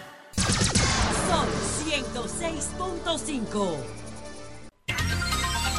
Bueno, Delia Erasme, que le ha dado seguimiento a todo este asunto de la alianza opositora, manejando muchas informaciones, está, está en la línea telefónica. Vamos a ver a Delia. Buenos días, Delia, adelante. Buenos días, buenas tardes, buenas noches, dominicanos de todo el mundo. Julio. Sí. Dígale a Lilicito Mariotti, el secretario general del PLD, que él ni está, ni participa, ni entra al estamento donde se deciden las alianzas y las candidaturas. Que él no se sienta en esa mesa. Que en esa mesa solo se sientan Danilo Medina, que es el presidente del PLD, y Abel Martínez, que es el candidato. Félix Bautista es el candidato de la alianza de la Fuerza del Pueblo y el Partido de la Liberación Dominicana, autorizado por Abel Martínez y Danilo Medina. Y consensuado con la Fuerza del Pueblo. Eso está decidido. Para él salir a decir posiciones personales sobre X o Y candidatura y está consensuada la candidatura a síndico en San Juan de la Maguarda de Lenín de la Rosa. Charlie Mariotti no tiene acceso a ese estamento. Pedernales no se ha discutido, ni en una ni en otra dirección. En consecuencia, él no tiene derecho, a menos que no sea una opinión personal, a objetar a Dionis Sánchez el Distrito Nacional está en un proceso diferente del que yo no quiero dar detalles hasta el día 11 por ahí, el sol de la mañana va a saber y el mundo cómo se está manejando. De manera que al ilícito Mariotti que deje de hacer una vocería que a él no le corresponde porque no se le ha autorizado Así de simple. Entonces el candidato es Félix Bautista en San Juan. El candidato a senador del PLD y la Fuerza del Pueblo, autorizado por Abel Martínez, que es el candidato presidencial y, en el PLD históricamente quien dirige la alianza son los candidatos presidenciales. Así Pero la historia cambia. una comisión que se delega para eso. Las historias cambian porque está cambiando. Mariotti junto con José Ramón Peralta y Vinicito, siguen bombardeando la alianza opositora, que es un proceso del que él no participa. Es lo que está queriendo boicotear ese entendimiento. Él dijo que, que si había alianza renunciara, iba a renunciar a la Secretaría de... Yo renuncio y me voy. ¿Y por qué no se ha ido? Esa alianza se hizo. Bien. Él no es un componente decisivo en esa mesa. Lilicito Mariotti, cállate, punto. Gracias, yo, muchas gracias. Yo no lo creo eso, Julio, que el secretario general del PLD no participa de la negociación ni tiene nada que ver con, con eso. Puede ser, puede ser porque hay una comisión de, de, esos fines y, y como decía Delis, el candidato es clave ahí. Hay una comisión, eh, Julio, como usted dice, creada por los tres partidos que están participando de esa alianza opositora y no necesariamente tiene que estar el secretario general ni tampoco el presidente del partido. Las, decla- las declaraciones de Charlie Mariotti a mí me parecieron innecesarias. Innecesarias, una... eh, innecesarias. Pero aquí se dijo eso también en el programa la semana, la- el, el martes. Bueno, eso no es mito, eso es mito. Pero no está hablando del está hablando secretario general del PLD. Entonces, innecesaria porque él podrá tener su reserva y ellos cuando la conozcan el comité político podrán tener su reserva, pero no... Y que decida el comité político. No hay que salir a hablar de eso. No hay necesidad Claro, de salir a hablar de eso. Bueno, No señores, son las 8.40 No minutos. no debió. Buenos días, José, adelante. Bueno, hoy es Día Internacional del Sexo. O del sexo oral. No, del sexo. Del el sexo sexo oral. oral. Fue ayer. el Sexo oral. eh, No, yo vi que ayer era el del sexo oral. Bueno, eh, el sexo. Eh, el sexo oral es una manifestación del sexo por placer. No tiene fines reproductivos. Las sociedades que se dedican al placer constantemente sucumben. Porque el placer surge del sistema de compensación del cerebro y del sistema endocrino para estimular las tareas de sobrevivencia de los seres humanos. Y si tú te dedicas sin estar en sobrevivencia al uso continuo del estímulo de las hormonas de la sobrevivencia, hay un proceso de atrofiamiento. Si se expresa en alimentación, termina en obesidad. Hoy, hoy la gente celebra. Termina en obesidad. Si se, si se expresa en sexo, termina en adicción al porno, en pedofilia, en homosexualidad, en una serie de cosas. Si se expresa en términos de consumo de droga, termina en adicción. Hoy la gente celebra este día, ¿verdad? No sé, la- pero yo a sí nivel, sé- Es a nivel mundial. el- ¿Cómo se celebra? No sé, ¿Qué tipo pero sí yo, sí yo sé que el sexo no es malo, porque si el sexo fuera malo, nosotros no estuviéramos aquí, no Exacto. fuéramos 8 mil millones de personas. Muy lo que pasa es que... No hay que Lo satanizar. que pasa Lo malo la que- tergiversación lo que del pasa sexo y es la que- pornografía, todas esas cosas. No, lo que pasa es Eso lo que malo. lo que pasa es que después de la de la crisis del Imperio Romano de Occidente, que se fue Constantino para allá, para Oriente, en Constantinopla, ellos oficializaron el cristianismo y crearon la moral cristiana. Y la moral cristiana satanizó el sexo. El sexo no es malo. No. Lo que es malo es la pedofilia. Lo que es La malo. moral cristiana no sataniza el sexo, al contrario. Lo sataniza. No, lo sataniza. No, todo ¿Y lo por creo. qué, ¿Y por qué los padres no se pueden casar pero y pueden tener sexo? No, no, oye, Dime, ¿por qué? oye, pero, pero no la moral cristiana. Un sector que se llaman los católicos es que tienen porque los no, es que los católicos existen a partir de 1520. Está bien, pero los Ah, protestantes- perdón, los No, protestantes oye, existen a José, partir de 1520. dice la Biblia, y yo te estoy hablando pero la Biblia- de 300 años después de Cristo. Pero yo te estoy no hablando, estoy hablando de no, eso. pero yo estoy hablando de la Biblia. San Agustín, Pero yo te estoy hablando de la Biblia, que la Biblia hace tiempo dice que el sexo fue creado por Dios y que hay que disfrutarlo. San Ambrosio. Oye, la- que hay que disfrutarlo para procreación y para disfrutar. Y dice la Biblia Bueno, desde pero hace ellos no 1500 se años. basaron en eso. No, pero ellos no. se basaron en los, en los factores fundamentales Correcto, que pero- hicieron que el, pero no el diga que la modelo mor- romano colapsara. Sí, pero yo te digo, no digas que la Ah, moral eso. cristiana, di que sectores del cristianismo han manejado eso así, pero no la moral cristiana, porque la moral cristiana dice que el sexo es bueno, que lo creó Dios, que es para procreación y disfrute. Lo dice la Bueno, Biblia. pero el sexo no lo creó Dios. Sí, lo El creó Dios. lo- no, Todo el lo creó sexo Dios. lo creó. No, el sexo lo creó Dios. Porque Dios y si yo te digo a ti, y si yo te digo Ah. a ti que en una parte de la historia de la vida no había sexo. Bueno, pero el sexo lo creó Dios.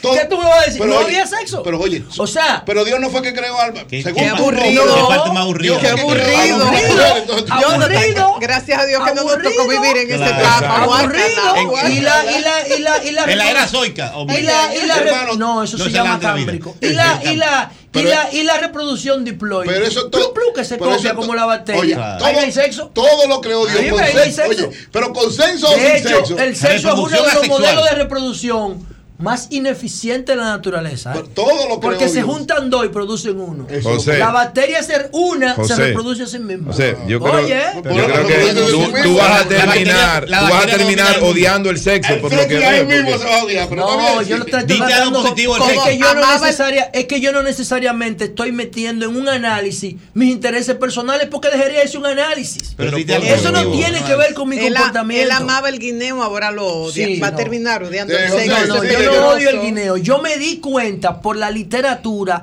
de que yo no necesito esa fruta por la mañana. No, ahorita tú no y no la nada, consumo. ni vivir, ni significa nada. que yo la odie. No, significa que yo no tenía un apego emocional al guineo. Ahora, y el- entendía que era mejor que el sándwich. Y ahora entiendo que no necesito ni el sándwich. pero el sí, pero Y nunca ahora digan que la moral cristiana el condena el sexo- La no moral cristiana no lo condenó, satanizó el No, no sexo. es verdad, Lo eso- convirtió en un pecado capital. que- no, el Ahí es que está el no, el problema. no, la iglesia- La iglesia- la iglesia católica. Un aporte, Sí, un la aporte. iglesia No, yo digo la iglesia, porque en esa época no existían dos iglesias. Sí, El pero ya después, surge en el con 1520. Lutero, surge el protestantismo. No, pero no, no, y ellos no, no critican eso, ni lo condenan. Nunca lo han condenado. Los protestantes no. Sí, los eh, satanistas. El sexo no. No, no, no, Sí, sí, sí, en el día, del sexo, me permite. Coño, pero yo no, porque no voy a, no voy a Pero se casan, tienen familia. compañero. ¿Cómo- No, no, yo ¿Cómo estoy se- de acuerdo, pero es tu criterio ¿Cómo se y el mío. procrea si no a través del del sexo, vamos a no compartirlo. Y ellos tienen hijos, los protestantes. porque tú estás equivocado ahí, según Uno a la vez. que tienes razón, pero sí. En el día del sexo, permíteme compartirle a tu audiencia, a la audiencia del No, a la programa, audiencia del programa, una, un- unos versos de Benedetti sobre la relación entre eh, de, de amor entre lo de arriba y lo de abajo. Dice él,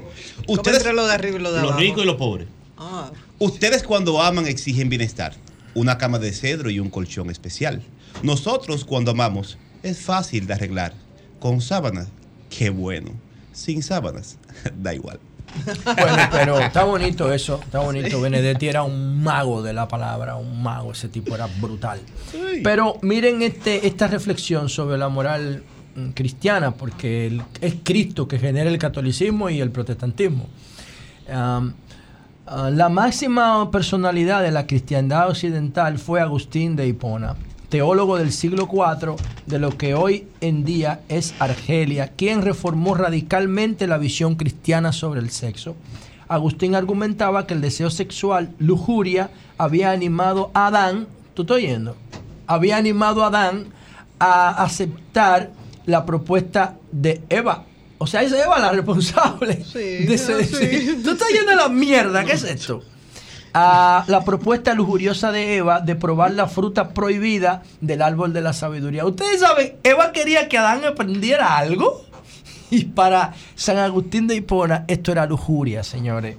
Abrirle los ojos del entendimiento a Adán. Pero, pero a ti te Eso fue lo que me sorprende ¿eh? esa versión y no te sorprende hoy día culpan a mujeres de No, ¿y violaciones de haber no, porque esto, esto es al mi- estos, son, estos son mis notas de botón de pánico. pero de aquí lo que que, yo saco, todo lo decir que yo estoy diciendo aquí lo estoy que sacando de esa versión no queda en ese relato. Hoy día se ve así. Sí, o sea, claro, pero quiero decir que con- En- a propósito del día de acceso, dice, así fue asociada por primera vez, así fue asociado por primera vez el deseo sexual con los orígenes del pecado. O sea, para el cristianismo primitivo, el sexo estaba asociado al pecado. Lo de, Siete Eva, lo de Eva pecados- no fue lujuria. Siete pecados capitales. Lo de Eva no fue Busquen las, lujuria. un- las obras de un pintor, creo que es holandés o español, que se llama Del Bosco. Busquen eso para que ustedes vean cómo ese tipo ilustraba estos pseudo valores de la, del cristianismo español, primitivo. Es español del Bosco, es español o holandés, no sé bien. Oíste, Entonces, oíste, José, lo ¿eh? de Eva y Adán, Adán y Eva, no fue lujuria. No, yo no estoy diciendo que eso fue, yo estoy diciendo fue lo que... deseo. Bueno, Ahora, un deseo en es que- exceso, es que no el deseo en exceso Eh, Nayib, es lujuria. Nayib, no hay ninguna prueba de la existencia de Adán y Eva. Eso es un invento. Bueno, eso es lo que pasa. Eso es Todo otra- eso es otra discusión. Sí, eso es Entonces, de de ma- eh, su manera de la ciencia pensar. y la ciencia- ¿Cómo? Dice aquí, la la, manera de pensar de San Agustín fue responsable del extenso legado de confusión y ansiedad frente al sexo en la iglesia occidental. La alianza declarada por. San Agustín entre sexo y pecado dejó a muchos cristianos de a pie con una sensación de vergüenza ante el deseo sexual y el acto o la necesidad de, sas- San de Agustín ni es saciarlo. Cristo ni es la Biblia. Para que Bueno, sepa. Pero hablando yo de nada alguien. más quería poner ese Uno de los punto. grandes teólogos Señores, el. Sí, pero ni es sexo, Cristo ni es la el Biblia, o sea, sexo no es malo. Lo que pasa es que el sexo, El sexo es bueno y lo creó Dios. el sexo es una compensación de nuestro sistema endocrino para reproducirnos. Si lo toman como una adicción, bueno, va a terminar en ciertos niveles de atrofiamiento. Pero es que no siempre se tiene Moral, sexo. No siempre. y emocional. Pero no ¿eh? siempre se tiene sexo para reproducirse. Yo no estoy diciendo Se eso. tiene sexo también para disfrutarlo Es que y no, y está que bien, lo que yo perfecto. estoy diciendo aquí no pero no tiene nada. nada de malo. o sea, No, yo no estoy diciendo eso. Yo lo que te estoy diciendo que tú no puedes, eh, de- tú no puedes comenzar el día viendo porno y terminar el día viendo porno, como tú no puedes comenzar el día con una botella de romo y terminarlo porque te vas a atrofiar. Pero es que tener A sexo, es que no es tiene- lo el, sexo y el, y el porno Es no son no la misma dije, cosa. es que Pero que no- tú hablas de sexo y es hablas que de porno y empezar el día con porno. Nadie está hablando no, de porno. no, ¿De dónde, no, no. ¿de dónde sale el porno? Terminar- terminar el día con, Pero ¿de dónde sale el con porno aquí ahora? Yo Sí, explícate. De ¿De dónde sale el porno? Yo lo que estoy tratando de decirle a la audiencia. La, la luz, tú reconoces que el sexo es salud, el sexo. Pero ¿y qué es lo que te yo te di- energía, y qué es lo que yo te- es diciendo? sublime. ¿Y qué es lo que yo estoy diciendo? Todo esto. ¿qué es lo que cultiva la diciendo? espiritualidad Por eso es que te lleva a la adicción, porque es muy bueno. No, pero uno, uno Entiende, eso es lo que yo estoy diciendo. Por eso es que te lleva a la adicción, porque es muy bueno. Dios, no es verdad muy bueno. No a todo el mundo, Bueno, no es pues está bien, entonces. Está bien. Busquen, pregunten cuál es la palabra más buscada en Google. Y ya, y no termino. Y voy a otro tema. Y voy a otro tema. Verifica la frecuencia con que las Bueno, personas tienen voy. sexo. Voy a otro punto. Una señores, encuesta miren. aquí de- Breve, Pierde, breve. pierde por mucho aquí. Breve, breve, breve. Miren. Eh, dos cosas. Primero, yo quiero saludar eh, la actividad de ayer de el- la 35 conferencia de proveedores de servicios y productos turísticos para el sector turismo en República Dominicana. Agradecer a todos los que tuvieron que ver con nuestra participación allá, nos sentimos muy bien y me gusta asociarme a ese tipo de actividad porque yo creo que agrega mucho valor a la sociedad dominicana. Hice una reflexión allá sobre la necesidad de que nosotros seamos más intensivos con la tecnología en el sector turismo si queremos potencializar nuestro mercado, que en términos cuantitativos no es un gran mercado. Nosotros tenemos menos de 100.000 habitaciones de turismo formal. Y entonces tenemos que diferenciarnos con otros aspectos porque somos un país pequeño que no puede ofrecer multidestinos como Estados Unidos ah, o como España o como Brasil o como México, por poner cuatro casos. Y entonces las aspiraciones de nosotros, nuestras son modestas en cuanto a expectativa, 10 millones. Bueno, eso lo lleva España en un mes. Para que ustedes tengan una idea, en un mes España mete 10 millones de gente. Ahora, si nosotros podemos diferenciarnos, si nosotros trabajamos el turismo con herramientas tecnológicas, porque el turismo de ahora no se va a quedar siendo así. El turismo va a cambiar en la medida que cambia la economía y en la medida que cambian las generaciones.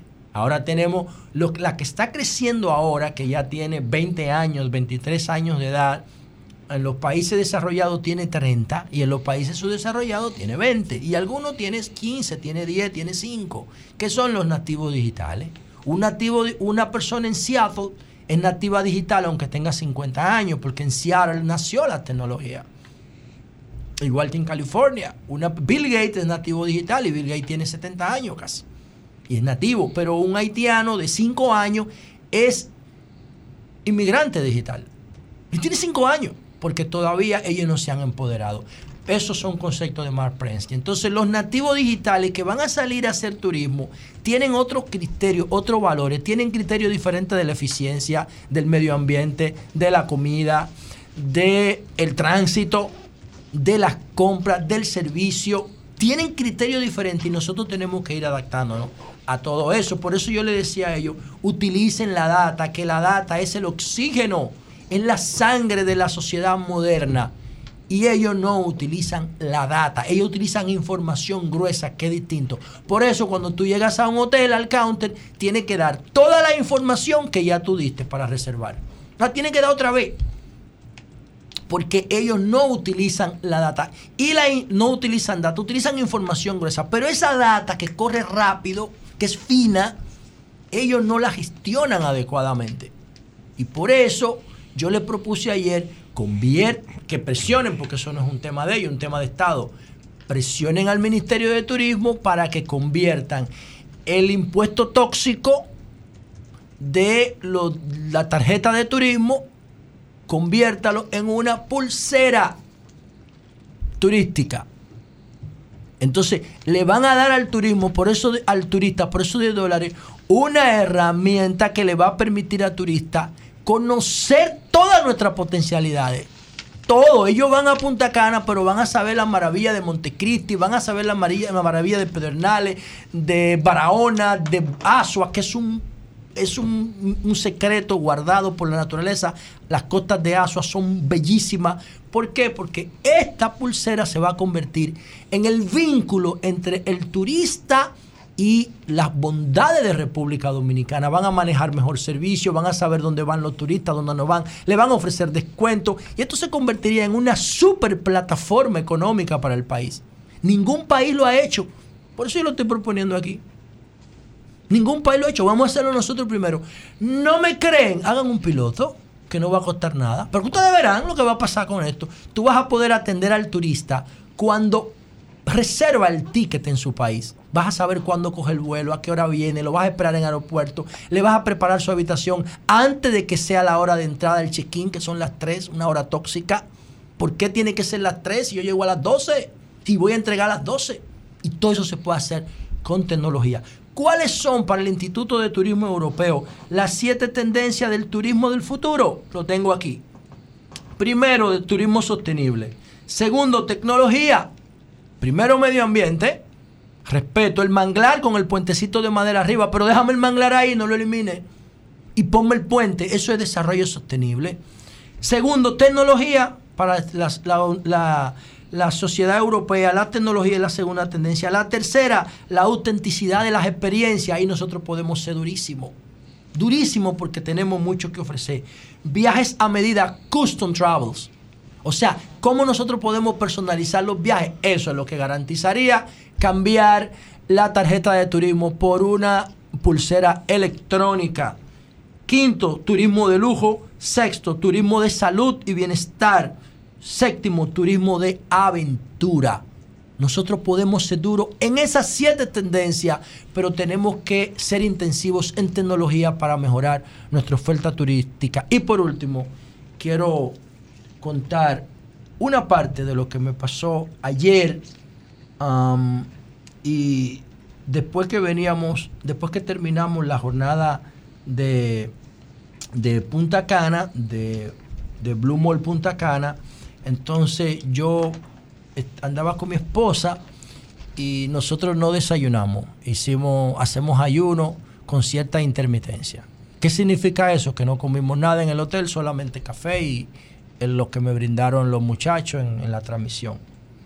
Entonces, cuando salimos del hotel, como al mediodía, eh, y estábamos eh, camino a la ciudad, nos paramos en un pequeño parador que venden quesos y dulces a comprar queso de hoja. No voy a decir los detalles, porque, pero nos paramos ahí.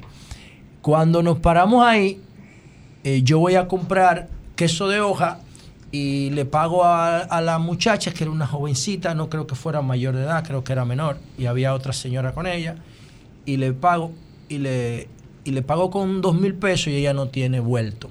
Y me dice que si yo no tengo una moneda más fina, y cuando yo voy a la guagua, a buscar una, papeleta de 200 pesos, cogí el queso y me fui. Y olvidé mi cartera que la había sacado para pagarle. Entonces, mi cartera, que es esta que yo tengo aquí, que es una cartera de esa de freestyle, que, que son de lona. Y entonces eh, me fui y dejé mi cartera en el counter, pero yo no me di cuenta. Cuando yo llegué a la ciudad, que estaba aquí en la 27 con Churchill, entonces yo había bajado el radio y ahí me sonó el teléfono, una notificación, y me di cuenta de que habían hecho una transferencia, una, un, consumo con mi tarjeta en una estación de gas entre San Pedro y La Romana. ¿Dónde tú estabas? ¿Qué hice yo? Automáticamente mi esposa se fue en Uber para la casa y yo me devolví al sitio donde yo dejé la tarjeta. Me di cuenta que me habían eh, hecho una transacción con mi tarjeta de crédito y en el camino empecé a bloquearla, bloquearla la tarjeta, las tarjetas de débito y la de crédito. Bueno, el tema es que cuando yo llegué al lugar, cuando yo llegué al lugar, yo les dije a ellos que se me había quedado la, la cartera en el counter, en el mostrador, y ellos me dijeron, pero es que aquí viene demasiada gente, ¿y cómo nosotros vamos a saber? Yo dije, bueno, el problema es que mi tarjeta tiene un dispositivo de rastreo que se llama AirTag. Y Apple me está diciendo que mi cartera está aquí. Y ahí la cosa cambió. Porque vino el dueño del negocio, yo vi la cara de los dependientes que cambió. ¿Cómo que tiene un chip? Tiene un rastreador. Y entonces, ustedes ven que yo siempre vivo hablando del tema de la tecnología. Para mí la tecnología es fundamental. Y este dispositivo que yo tengo en la mano, ¿saben quién me regaló ese dispositivo? ¿Quién? No lo voy a decir. Pero vean, dilo, pero bueno. Espérate, espérate. Genera expectativas y no Dale. las cumple. Entonces, ¿qué pasa? ¿Qué pasa? Que mi cartera tiene un rastreador. Ellos no lo sabían. Entonces, yo dije, yo no quiero el dinero, había un dinero dentro, cójanlo, pero yo quiero mis documentos y quiero mi cartera para atrás. Y está aquí, y agarré mi teléfono y le dije, miren dónde está la cartera. Y se podía ver la cartera y el teléfono en dos puntos en la misma zona donde yo estaba. Estaba a menos de tres metros de mí, pero estaba escondida. Entonces, ¿qué hace Apple? Te pone un círculo y te dice, tu cartera está dentro de ese círculo. Billet- Billetera a la luz se llama mi cartera en el ecosistema de Apple. Y yo decía, mi cartera está ahí. Y cuando yo me acercaba, yo me ponía encima de mi cartera, pero no la podía ver porque hay un negocio. Y resulta que la estación de gas donde me sacaron el dinero está justo al lado del negocio. Y bueno, antes llamaron a las que estaban ahí, ella dijo que no sabía de eso, que ella había atendido más de 20 clientes después que yo pasé. Y yo lo que hice fue que fui a la policía de San Pedro de Macorís. Ya a 6 de la tarde puse, hice, no puse una denuncia formal, pero dije que me habían, se me había olvidado la cartera en el mostrador porque a mí nadie me carterió, a mí se me olvidó. Y que me habían hecho ese consumo y entonces ahí ah, tuve la asistencia del general Olivencia, que es el director regional de la policía de San Pedro. Él estaba en su despacho a las 7 de la noche. Ese es Olivense Minaya. Sí, ese tipo de duro. Olivense Me Minaya. trató súper bien, pero también Tremenda persona. Pero también como es la policía, como es la policía eh, regional, ahí está el DICRIM. Y ahí me puse en contacto con el coronel Melvin Polanco. Gracias, coronel, y gracias, general Olivencia, porque con su equipo ellos me trataron súper bien y cogimos para el punto donde yo decía que estaba mi cartera. ¿Qué pasa? Que el, dueño del negocio y yo nos manteníamos en comunicación. Incluso él me permitió cargar mi tel- teléfono que se me descargó. Se me descargó porque tenía un día y pico ya eh, sin carga el, iPhone. Y entonces, cuando yo le dije a él, mira, yo voy para allá con el screen. Yo te dije que la cartera está ahí. Ya nosotros vamos para allá. Eran ya casi las 8 de la noche. Él me dijo, está bien, déjame ver qué yo hago. Cerró y a los dos minutos me llamó y me dijo, diablo, apareció la cartera. Un tipo en un motor pasó y la tiró en el negocio. ¿Dijeron eso? Sí. Estaba ahí. Eso. Y entonces yo no me sorprendí porque yo sé que la cartera está ahí, porque Apple me lo está diciendo. Tiene seis horas diciéndome. Y sabe que cuando yo me fui a San Pedro, Apple me mandó una notificación y me dijo, te alejaste de tu billetera. ¿Tú tú esa vaina? Y yo, y yo decía, y le dije al coronel, mire dónde está la cartera. Bueno, cuando llegamos allá, el cajero del negocio me entregó mi cartera. Me entregó la cartera sin la tarjeta de crédito y sin el dinero. Coño, debieron dármela cuando yo llegué, porque eso fue lo que yo les pedí. Entonces, nada, el tema es que el coronel me dice a mí, el coronel me, nada, ellos no hicieron nada, se portaron, eh, la policía se portó súper respetuosa porque yo tengo que de- denunciarlo. Y yo dije, no, yo no voy a denunciar a nadie, fue un descuido mío. Ahora, si yo hago una denuncia, no sé si en el dicato o aquí en la fiscalía, por el uso de la tarjeta, ya eso sí amerita una investigación, pero yo no voy a acusar a nadie, no voy a denunciar a nadie y yo no voy a perder más tiempo porque yo una de las cosas que más valoro es mi tiempo, porque no se puede reponer. Es un recurso escaso y valioso y yo no voy a volver para allá a bregar con eso y perdí mi día de ayer. Y entonces lo que yo quería hacer esta narración es para decirle a ustedes cuál es la importancia de la tecnología, señores. Y ustedes saben por qué me hicieron, fueron dos transacciones. ¿Por qué me hicieron la segunda transacción? Porque ellos hicieron la primera transacción media hora después de que yo dejé el lugar. Media hora después, fue de una vez. Ahora, ¿por qué yo no me devolví antes de, de llegar a la ciudad porque yo tenía la música muy alta y yo no estaba escuchando las notificaciones que me estaba mandando este dispositivo maravilloso de la tecnología que se llama el AirTag de Apple, que deben hacerlo más pequeño para que sea más difícil de rastrear, pero que de rastrear, porque mientras tanto me permitió volver a tener mi cartera con todos mis documentos adentro que me iban a costar más de un mes volverlo a recuperar. Cambio fuera.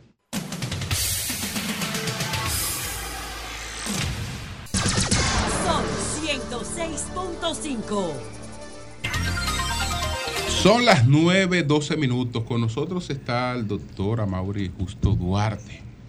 Es el embajador eh, dominicano actualmente en el Reino Unido de Marruecos. Pero el doctor Amaury. ¿Y Marruecos es un Reino Unido como Inglaterra? Justo Duarte, en el Reino de, Ma- de Marruecos. Ah, el Reino de. Marruecos. Pero el doctor también, todos sabemos que es un escritor con Experto en el tema de seguridad social. Así es, así es, así es. Doctor, hablemos un poco primero de Marruecos. Usted trajo unos libros también. No, aquí. pero antes de eso, gracias por eh, permitirme insertarme ante los eh, televidentes. Pero yo quiero, por favor, no me lo escondas. Ahí te, ahí te mandan de regalo los, los eh, eh, tabaqueros de Santiago. Oh. Me dijeron y que tú fumabas. Y dijo, pero papá, Sí. llevarle algo de regalo. Gracias, gracias, gracias. Tabacos especiales de Santiago. Ellos van para Marruecos ahora. Escóndelo, Julio, que llegó Virgilio. Escóndelo, escóndelo. Entonces, por otro lado, eh, este es mi programa preferido desde Marruecos. ¿eh? Porque a través, gracias, de, gracias. a través de este programa yo me oriento. Sí, sí, sí. Y sobre, y sobre Atento. todo que aquí hay un panorama, eh, un espectro eh, de todas las tendencias y corrientes. Este programa es una relación de poder. Y entonces aquí le traigo algunos regalos. Primero al enfant terrible de endroit. Eh, este libro que ya lo tiene, Sí, ya lo tengo, yo lo tiene, pero él no lo tiene. sí. Eh, José, ahí está. Sí. Segundo lugar, Con un, doctor, con un objetivo específico a la luz. o- sí, porque la luz Justo Duarte, historia política dominicana contemporánea. Porque además yo soy un fanático de las criptomonedas. Ah, bueno. Escuché a Julio hablando un poco de Y eso. entonces, pero de la parte financiera. segundo no lugar filosófica. para mi querido, como usted es experto en partidos políticos. no, traigo pero esto. un aprendiz. Eh, por otro lado, Pero, María Amaury, Elena, mi respeto para filosofía de la crisis y el salto tecnológico. Ya él lo tiene también. Para Filosofía de la eh, crisis del salto mi querido tecnológico. auge y caída de los trujillistas.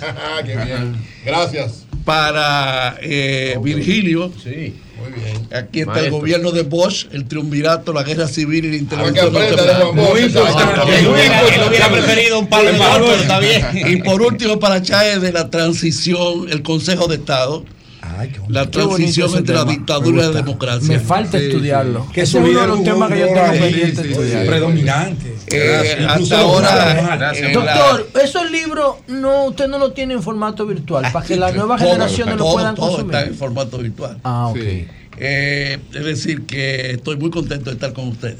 Doctor, doctor, hablemos, hablemos, hablemos de Marruecos, que mucha gente no conoce, no conoce este país, a ¿Cómo no? Y de nuestra, nu- nuestra relación con el reino de, de Marruecos. Cómo no, con mucho gusto. Marruecos es un país eh, de 39 millones de habitantes. 39. Sí, 39 millones. Está frente a España. Tánger, por ejemplo, la ciudad que está al norte, está a plena a 10 kilómetros del, del Peñón de Gibraltar, que se llama eh, Fuefu. El Peñón de Gibraltar es eh, en el nombre de Talib ibn Ziyad, que fue el que conquistó el Andaluz, la Andalucía. El estrecho de Gibraltar fue que nadó Marco Díaz. Exactamente. España. Es una monarquía constitucional, eh, pero a diferencia de las monarquías eh, existentes en Europa, donde los reyes son ornamentos, sellos comígrafos, en Marruecos el rey tiene poder. O sea, el rey quedó en Marta. Bueno, el rey tiene poder en tres aspectos básicos. Él es el comendador de los creyentes. B, la seguridad, eh, el sistema militar. y el Sahara. Cuando yo llegué, yo recibí la visita del embajador de España en, en Madrid, en Rabat, donde él, eh, yo estoy como ac- acreditado. La capital es Rabat. Rabat. Porque una- Casablanca también es, eh, Una es ciudad, como bueno, otra ciudad. Ca- Casablanca es la ciudad comercial más eh, de 6 millones de habitantes, solamente Casablanca. Y eh, eh, me dijo el embajador, eh, eh, me dijo, mira Mauri, eh, no toques tres teclas. Y yo me sentí un poco... eh, Hay, teclas que no se pueden tocar. entonces me dijo, aquí. no toque la tecla del rey, de la religión y del Sahara. Esos temas son sagrados ahí. Claro. Que yo podía hablar sobre el problema Pero del Sahara, Sahara. ¿qué aspecto del Sahara? Porque ellos tienen unos Pero problemas. de- permíteme eh, la- lo general. Eh, Marruecos, eh, prácticamente los árabes conquistaron eh, a España durante 800 años. A los españoles no les gusta eh, que le digan eso. eh. A los españoles no les gusta que le digan eso. eh. Los llamados moros. Exactamente. Pero lo reconoce. Sí, claro, bueno, eh, sí, no. Entonces, a partir de esa eh, introducción de los árabes, se fueron formando dinastías. La dinastía de los almorávides, posteriormente la dinastía de los almohades, posteriormente la dinastía de los almorides, posteriormente a la dinastía de los saídes y Julio, a partir del 1620, tomó el control la dinastía actual alawita. Del 1620 hasta nuestros días. Es decir, esta es la ¿cuántos dinastía añitos? que. Los alawitas. Sí. Alawita. Que ellos dicen que son sucesores de Mahoma. Eh, son sunitas. La religión básica ya es el- la rama sunita, el 90% y pico. Entonces, pero hay mucho. En Marruecos hay una gran. eh, es decir, eh, son muy. Eh, no tienen una aptitud contra la religión católica y contra los sefarditas, contra los judíos. Hay una eh, tolerancia bastante fuerte. Ellos tienen también un rol muy importante, por eso es que en España dicen que el rey de Marruecos manda más en España que el rey de, de España, por la condición de, de estado tapón que, Claro, tiene, que claro. tiene Marruecos. Por ejemplo, ¿qué cantidad de recursos España pone en manos de Marruecos para que Marruecos maneje eh, el tema de la eh, migratorio? eh, no de- solamente, desde Marruecos? no solamente España, sino la Unión Europea. Unión Europea, La sí, Unión sí, Europea es una frontera de la Unión Europea. aporta, eh, claro, es que según mis estimaciones, más de 500 millones de euros para evitar el- la, la transfusión de los subsaharianos, sobre todo de gente de Mauritania, Camerún, Senegal, etcétera. Ellos La- están dejando de entrar las personas están impidiendo que entren las personas y están permitiendo que entren la metanfetamina y Claro, el entonces eh, nosotros establecimos relaciones, me refiero a la República Dominicana, María Elena, con eh, Marruecos desde 1960. Es decir, eh, a la víspera de la ca- caída de la tiranía trujillista se establecieron relaciones diplomáticas. Pero fue en la eh, administración de Leonel Fernández que se establecieron las embajadas en, mil, eh, en el 2010. A partir del 2010, los marroquíes fijaron su embajada aquí y nosotros allá. Y a partir de ahí las relaciones se han ido desarrollando bastante. eh, eh, debo decirles algo muy importante. Marruecos es el principal productor de fosfato del mundo que es la materia prima para fa- fabricar los fertilizantes. fertilizantes. Los fertilizantes.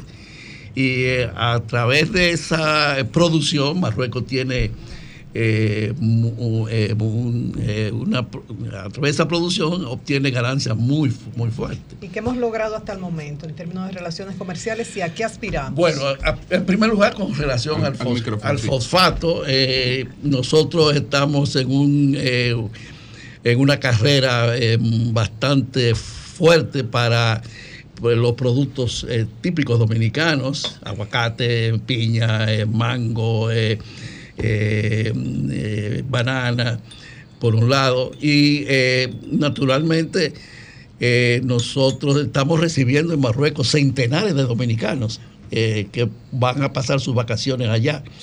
Hasta ahora las, las, las, eh, no hay necesidad de, de visa. Ustedes pueden ir eh, a Marruecos sin necesidad de visa. Y los marroquíes pueden venir aquí sin necesidad de visa. Hay exoneración de visado. Y estamos trabajando para el establecimiento de una línea aérea directa entre la de, eh, Rabat o Casablanca y Santo Domingo. Y la porque seguridad Santo ya, Domingo es Eh, eh, no Eh, ¿y la seguridad ya para las personas que van a visitar. total. Pero no, No, tenemos pero vuelo directo, ¿verdad? No, no, no, no. Tenemos que no ir a. Madrid. Viva Madrid o vía New York. Embajador, no habría que, no habría que hacer, visado ahí para los que porque ya, ya tengo experiencia con amigos que, que han ido a Marruecos. eh, y entonces, porque tienen que hacer escala en Europa o en New York o en Nueva York. En el caso de Nueva York es más difícil. Ellos dicen que, que tienen que utilizar una carta o algo para poder eh, en Alemania llegar a Alemania y de Alemania aquí obtener visa No, no, Schengen. porque hay, de, hay una línea aérea de la Royal Air Maroc directo entre eh, New York y Casablanca. Bueno, pero habría que tener visado norteamericano. ¿qué- qué- Perdón, Embajador. Mariana, ¿por qué debemos ir a Marruecos? ¿Qué es lo más atractivo para el turista? Bueno, es un país fantástico. Sí, ¿qué- Tiene ¿Por qué es fantástico? ¿Qué yo voy a aprender si Cinco voy? ciudades imperiales. Meknès, Fez, eh, Marrakech. Marrakech recibe 6 millones de turistas. Solamente esa ciudad. Sí, Marrakech El es una desierto, marca mundial. también. Entonces, también es una Casablanca marca también. mundial. ¿Qué es Eh, el, de- el de la relación con el desierto, yo puedo ir como turista conocer Claro, eso. claro. eh, eh, tradicionalmente, los dominicanos tenían una ignorancia supina entre con Marruecos, porque creía que Marruecos es un país de camellos y de negros. Es todo lo contrario. Es todo lo contrario. La población negra ya es casi inexistente. Eh, porque Marruecos fue un protectorado francés y español durante mucho tiempo. Y a los idiomas que se hablan allá es el francés y el árabe. Yo hablo ya árabe. Por ejemplo, Anta, Gia, él, ella, Nahnu, nosotros, Jua, tú. Interesante. La situación. Juda. No, Jua. La situación de la mujer. Ajá. se permite la poligamia allá, se permite el matrimonio en niñas, la herencia no es igual, tengo entendido No, no, que no, la, no, la no, no. herencia, el hombre primero y la mujer Sí, heredaría la mitad. exactamente. Eso último es correcto, pero la poligamia, eso no existe, porque No. primero es que el Corán dice claramente que usted puede tener 10 mujeres, 7, pero Hay que tener condiciones. Hay que Entonces, tener- como, como la es- mayoría de los, de los hombres no exactamente. calificamos ni No para una. calificamos ni para una. Las mujeres no no- pueden no tener siete hombres. Las No. mujeres no pueden No, tener no, siete no, no, hombres. no, hay que, hay que- No, hay que- no, hay que es- calificar eh, para eso. No, aparte, aparte, aparte, no, porque mujer. la que pueda mantener. Exactamente. Es la que pueda mantener. ¿Se permite el matrimonio entre niñas, como dicen los medios de comunicación a nivel internacional? que yo sepa, no. eh, ahora el movimiento feminista en Marruecos es muy fuerte. Por la discriminación existente. Muy fuerte el movimiento feminista. Y a nivel, discriminación. y a nivel de, de inversión, hay inversión marroquí en República Dominicana y, y a nivel de turismo, eh, ¿qué intercambio tenemos? Bueno, a nivel de turismo eh, hay mucho, como yo le acabo de decir, hay muchos dominicanos que, que van a, a Marruecos a pasar sus vacaciones eh, y marroquíes que vienen aquí. Precisamente por eso eh, nosotros estamos trabajando intensamente para la obertura de una línea aérea directa. Eso es importante. Entonces, otra primicia que debo darle a ustedes que el presidente eh, Luis Abinader va para Marruecos. Va para Marruecos. Va para Oh, Marruecos. bueno. Ya, ¿Cuándo ya va? tiene ¿Cuándo? fecha. Se va a hacer un programa especial Sí, de Marruecos. sí. Porque, eh, Bueno, va- va- ¿qué ha sucedido? Sí. El Sahara. No toque esa tecla eh, que hablé ahorita. Fíjense bien, el Sahara, hay una larga historia con relación al Sahara. El Sahara era una posesión española. En esencia se convirtió en provincia. Pero a partir de 1800, bueno, Disculpe, pero está compartido por varios pa- pa- países el Sahara. no, no, no, voy a explicar. Eh, Ah. Un a partir el del Sahara. 1975, eh, España soltó en banda el Sahara y le dijo a Mauritania, a Argelia y a Marruecos, entiéndanse ustedes de esta vaina. Sí. Y, O sea, Europa es la dueña del mundo. Después Claro, coge los entonces, ¿qué pasó? su maldita gana, El no anterior rey el papá de Mohamed VI, que es el rey actual, hizo lo que se llama la Marcha Verde, que no es esta. Ay, ahí estaba. La, Yo la- la- la la- marcha verde. Esa era de verdad. sí. Exacto. Ay, Tre- Nayib. Adelante, adelante. señores. 300 mil marroquíes a pie, allí. encabezados por el rey Hassan II. El rey Hassan Qué II interesante eh, todo esto. tomaron el control del Sahara. Y porque ¿qué pasaba? Cuando eh, España tenía el control del Sahara, se produjo una, eh, diríamos, una- un movimiento de resistencia contra España por tal, por eh, un grupo de separatistas que formaron la llamada República Saharaui, que se conoce como Polisario. Sí. Polisario. Frente Polisario. Frente, Frente Polisario. Inclusive cuando yo estuve de- eh, eh, desterrado por orden de mi amigo, del amigo de ustedes, Balaguer. Amigo de en- Julio. Ah, no, de Nayib. Maestro de Nayib. Maestro de. Mi líder histórico. Entonces yo participé inclusive en manifestaciones a favor del Polisario. Pero eh, Marruecos tomó el control de, de- y quedó naturalmente un litigio que las Naciones Unidas ha querido resolver sobre la base de un referéndum que no se ha podido hacer un referéndum porque se ha mezclado como hay 300 mil eh, hubo 300 mil eh, marroquíes que tomaron el control y queda un, eh, un, diríamos, en una ciudad que, llama, que está al borde de Marruecos, se llama Tinduf, donde están los refugiados. Las Naciones Unidas tiene allá una, eh, una misión, la MINURS, y el referéndum que se eh, trató de hacer inicialmente con el objetivo de que los saharauis determinaran ellos mismos si lo que les convenía era la independencia o la autodeterminación, que son conceptos diferentes, eh, no se ha podido hacer, Julio. Pero ¿qué pasa? En el 2011, el rey Mohamed VI, el rey actual, decidió darle la autonomía a, a- a esa, a esa porción del territorio, para que ellos eligieran sus representantes, se gobernaran su- sus representantes judiciales, gobernadores, etc. Fueran como una autonomía española. pero la soberanía recayera. Igual que en a- España, a la igual que en monarquía, España. a la monarquía. A la monarquía, Sí. no, pero. Bueno, esa es la situación Hay- actual. Entonces Luis va. ¿A qué va el presidente Sí, Abinader? A eso voy. Al Eh, micrófono, sí. eh, entonces, eh, a, a partir del año anterior, del año pasado, ya una serie de países, empezando por Donald Trump, que en un, Zafa. en un pacto con eh, Marruecos, a cambio de la normalización de las relaciones con Israel, otorgó, no que otorgó, sino reconoció que el Sahara pertenecía a Marruecos. Donald Trump. Y Biden no ha echado para Próximo atrás. eso. presidente de los Estados Unidos. Y Biden no ha echado para atrás eso. Entonces la República y España hizo lo mismo.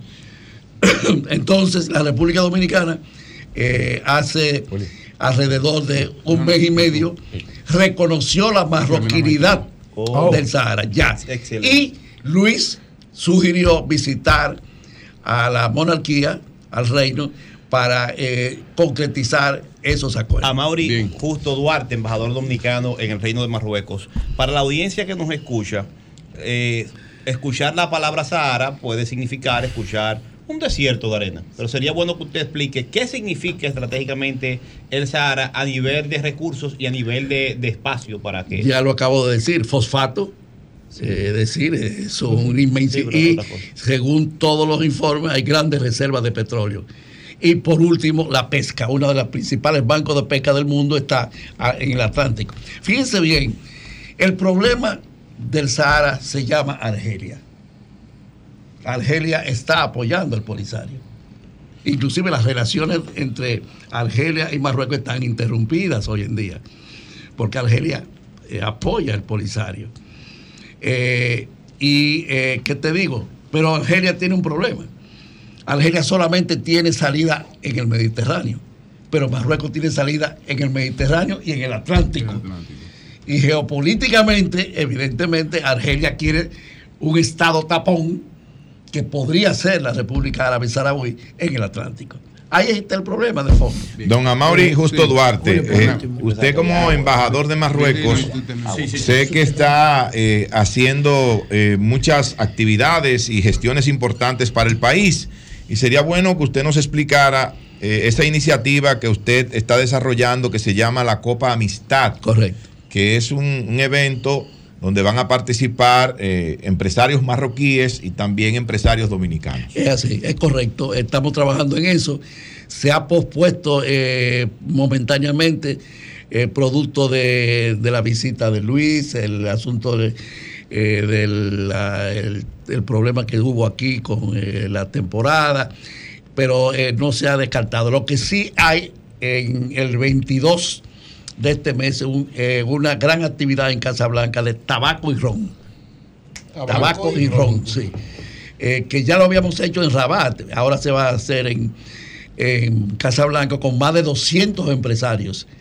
Y los tabacaleros dominicanos eh, eh, van para Marruecos a esa actividad. Eh, eh, Sí, Virgilio, José, termina. Ok, eh, eh, yo tuve el honor de conocer al ex embajador del Reino de Marruecos en la República Dominicana que me comprometió a ser parte de la Asociación Dominicana de Amistad con Marruecos. Era Nunca ha ido ahí. Zakaira El Gumiri, El Gumiri que era el embajador pasado. eh, Él está y en Mozambique ahora. Sí, y estuve inclusive en, en una cena invitada a su residencia con él a través del buen amigo, eh, el profesor Luis González, experto en estos temas eh, asiáticos, y por allá eh, compartí con ellos. Pero eh, también tuve unos amigos, y precisamente hablando de tabaco, no voy a decir la historia Un en contexto. Un cigarrero que tuvo una experiencia muy buena en Marruecos. Am- eh, amigo también de. Don Julio. Ah, Un amigo de Don Julio. Sí, no sí, sí, voy a. Lo llevaron no- a desarrollar un cigarrillo. lo Sí, sí, llevaron, lo, voy a hacer la historia breve, lo llevaron a desarrollar eh, eh, tabaco en, porque eh, el reinado, principalmente una de las figuras reales, tenía interés en desarrollar plantaciones de tabaco allá, pero eh, se llevaron tabaqueros de aquí, de la zona de Santiago, donde son expertos en eso. Un amigo se fue a eso. En procesos de invernadero pudieron desarrollar el tabaco y ellos están muy interesados en todo lo que tiene que ver con tabaco. Ese Sí. amigo cometió un error que luego después de, de- de aquí de estos micrófonos yo se lo voy a contar y tuvo que salir en 48 horas de Marruecos. Eh, so pena, so pena de lo que iba a pasar. No voy a, a citar el nombre porque es un hermano mío y no voy a hacer eso, pero él sabe de quién yo estoy hablando. Otra Sí. cosa, no sé si usted ha visto una serie de Netflix que a mí eh, hace un tiempo se llama En tiempos de costura. Y la serie trata entre España y Marruecos en los tiempos eh, desde antes de Franco y la revolución y el tiempo que un- la actriz vive en Marruecos, vive en una ciudad llamada Tánger.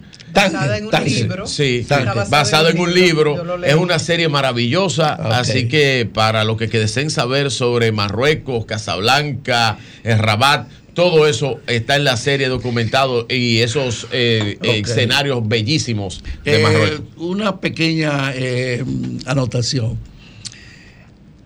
Hay dos ciudades dentro de Marruecos que pertenecen a España.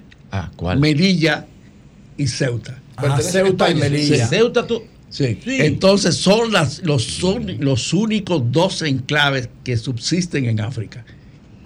Eso viene del rey de Portugal, de Sebastián y de, de- Toda la historia colonial esa Esa- Entonces, ¿qué es lo que pasa? Eh, hay un, un conflicto latente, porque los marroquíes dicen que ese es territorio de nosotros. Eh, pero yo fui a Ceuta, eh, es un territorio español, donde- Julio. Claro. Territorio español igualito que tú. Embajador, ahí- ahí es donde Pero, la gente pa- pa- dice, señores, parte, dice cosas. Entonces, se vaya a ¿qué es lo Ceuta, que la, la- la- la leyenda habla de que el anterior rey, Hassan II, cuando le preguntaron, ¿qué van a hacer ustedes con esas dos, con esas dos ciudades? La respuesta de Hassan fue la siguiente. Bueno, eso lo va a resolver, lo van a resolver los, las los vientres de las domésticas. Ay, doctor, doctor, independientemente que yo no sé si usted se quiere referir a eso porque tiene una posición delicada. Marruecos tiene uno de los peores eh, lugares en el índice de corrupción mundial. Tiene varias llamados de alerta de la Unión Europea por violación de los derechos humanos. Y tiene todas las características tóxicas de los reyes, porque los reyes son únicos, de por vida y hereditarios. Es una tecla, ¿eh? Bueno, si es una tecla, no la toque. Ah, debería el presidente Abinader, que es un presidente democrático, legítimo, respetuoso de los derechos humanos, que niega totalmente el comportamiento del Estado marroquí, ir a legitimar esa dictadura en Marruecos? Bueno, eh, en primer lugar no es una dictadura.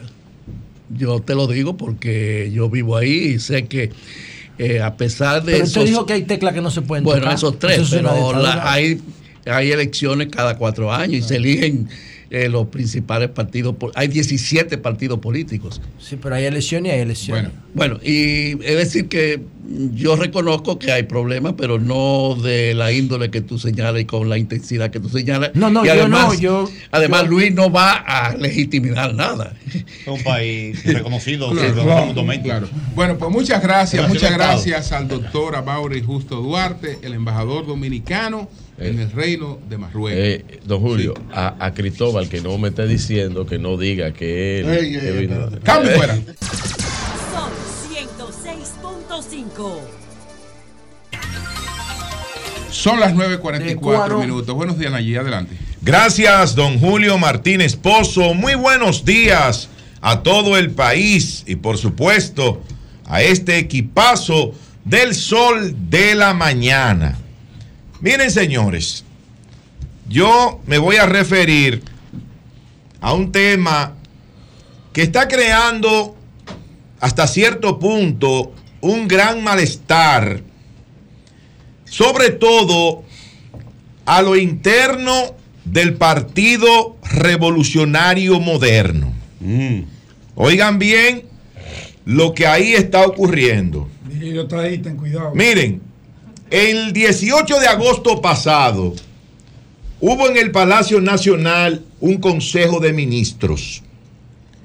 Y en ese Consejo de Ministros, el señor presidente de la República, Luis Abinader, les reiteró a todos los presentes en esa reunión que no podían de ninguna manera utilizar los recursos del Estado en la pre-campaña ni en la campaña política. Y que aquellos, bueno, y advirtió que aquellos que no acaten esa decisión que fue de la Junta Central Electoral en esos mismos días, estos serían sancionados. Esos funcionarios que no acaten ese llamado de la Junta Central Electoral, pero que además eso es ilegal utilizar dinero público para favorecerse personalmente o favorecer a un tercero. Eso está penado por la ley. Pero el presidente, que es muy cuidadoso, precisamente le hace ese llamado, o no ese llamado, le da esa orden a sus ministros para que el dinero público sea respetado. Y el dinero público se utilice para qué? Para lo que se tiene que usar. Para la construcción de obras, para todo lo que tiene que ver con las responsabilidades del Estado dominicano, para los programas de desarrollo. Para eso debe utilizarse el dinero del pueblo, el dinero que todos nosotros pagamos a través de los impuestos. Pero vale la pena recordar que en esos mismos días la Junta Central Electoral ordenó a los funcionarios abstenerse de utilizar los recursos del Estado en la presente pre-campaña en provecho propio o de un tercero. O sea, de no utilizar eso porque estarían violando la reciente ley del régimen electoral de la República Dominicana, la 2023, que establece hasta tres años de prisión para aquellos que violen esa disposición que está en esta importante legislación en materia electoral de la República Dominicana. ¿Y por qué traigo todo esto? Porque yo sé que el presidente Luis Abinader está muy preocupado con esa situación y hay cosas que están ocurriendo a lo interno del Partido Revolucionario Moderno en gran parte del país que están creando ese gran malestar, están creando esa crisis interna dentro de esta organización oficialista. Y voy a citar casos para hablar de manera concreta. Por ejemplo, tengo una pregunta. Por ejemplo, la provincia del Ceibo. El Ceibo, hay una gran competencia por la candidatura a la senaduría de esa provincia, donde el actual senador es del Partido Revolucionario Moderno. Estamos hablando de Santiago Zorrilla, que es el actual senador del Ceibo. Pero ¿qué pasa? Dicen dirigentes, dicen militantes, simpatizantes del Partido Revolucionario Moderno, de que hay una campaña sumamente fuerte que está avasallando, que le está dando en la madre a Santiago Zorrilla, y es la campaña senador de don Roberto Rodríguez. Don Roberto Rodríguez, que ya fue senador, que fue diputado también, que es una, una gran personalidad del Ceibo, pero que la campaña que ha estado desarrollando es una campaña muy fuerte, es una campaña avasallante que ha estado golpeando duramente a Santiago Zorrilla. Entonces, hay quienes dicen, empiezan a cuestionar, ah, bueno, pero es que él es el papá de Jean Luis. Y que Jean Luis está en, en autoridad portuaria y que Jean Luis está en RD Vial. Yo no sé si, eh, si en este caso, yo no puedo afirmarlo, no puedo afirmarlo, de que ocurra lo que algunos señalan que ahí estaría ocurriendo, de que supuestamente el apoyo viene de, de, de Jean Luis Rodríguez, lógicamente, para su padre, don Roberto Rodríguez. Eso yo no lo puedo afirmar. Pero es lo que está ahora mismo latente entre los dirigentes del PRM en la provincia del Ceibo, que los que siguen a Zorrilla, incluyendo el mismo Zorrilla, dicen que lo están acorralando, que lo están humillando, que lo están avasallando. En un momento dado, esto podría crear una crisis tan fuerte que posiblemente obligue al actual senador a salir de esa organización política. No lo creo, no lo creo porque conozco a Santiago Zorrilla, conozco a su familia, soy un gran amigo de él, así como de la familia de don Roberto Rodríguez. Tengo el placer de ser amigo de don Roberto y de Jean Luis Rodríguez. Ahí hay una lucha por una plaza política, mas no creo, no creo, hasta las últimas informaciones, respeto las informaciones que tú tienes, que eh, haya más allá de una lucha política, en la cual los dos están muy bien posicionados, tanto don Roberto como don Santiago, están luchando por una plaza eh, política, pero no creo que eso lleve ni a una cosa ni a la otra. y respeto tus informaciones. Eso no es lo que dice la gente de Santiago Zorrilla. Pero vámonos a Bauruco. Vamos para el sur. Melania Salvador, actual senadora de esta provincia del sur lleva una competencia a lo interno por la nominación a la senaduría con el señor Guillermo Lama. Guillermo Lama. ¿Quién es Guillermo Lama? Guillermo Lama es el hermano del doctor Mario Lama, director del Servicio Nacional de Salud. Y ahí en Bauruco dicen que está ocurriendo lo mismo que en el Ceibo que a Melania Salvador le están dando en la madre. Que a Melania Salvador prácticamente la han humillado, la han avasallado en esta campaña interna del Partido Revolucionario Moderno. Es más, el expresidente Hipólito Mejía recientemente produjo unas declaraciones con respecto al tema de Melania Salvador. Y él decía como que no iba a permitir que a esa importante dirigente del PRM se le maltratara. Y que si él tenía que ir allá a defender a Melania Salvador, él lo iba a hacer. Eso lo dijo Hipólito Mejía. O sea que aquí no nos estamos inventando nada. Mario Lama, que es el director de los servicios de salud, y que tampoco en este caso yo puedo decir, no lo puedo afirmar porque no tengo los elementos ni las pruebas de que como señalan algunos dirigentes allá en Bauruco, de que supuestamente se están utilizando recursos del Estado para apoyar la candidatura de Guillermo Lama, eso yo no lo puedo afirmar. No lo puedo afirmar.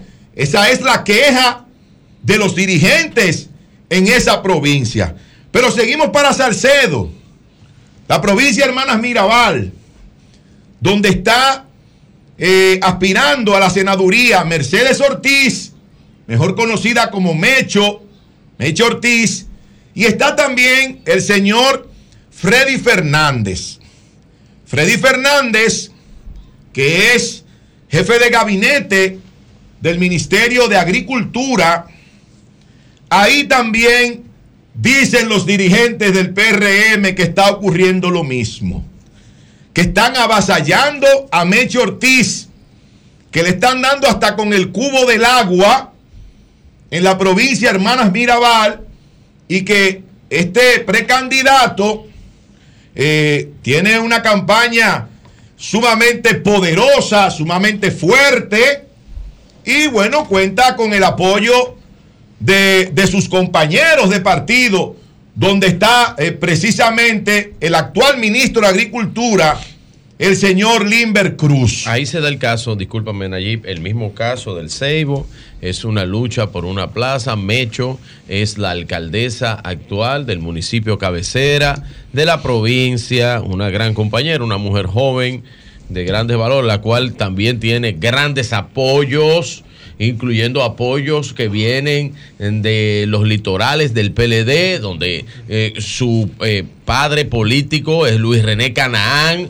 Rojas, quien apoya a Mecho abiertamente y quien le ha hecho actos eh, diferentes. Freddy, que es un, un tipo brillante, hemos contado con su presencia aquí. Freddy es un intelectual, eh, es una de las personas de más confianza del ministro Limber. Eh, ha tenido una campaña y ha querido y, ha trabajado la senaduría por eh, la provincia desde hace más de dos o tres años y años anteriores Freddy ha andado buscando esa hay un malestar muy grande ahí pero sigo para María Trinidad Sánchez. Y más problemas. María Trinidad Sánchez.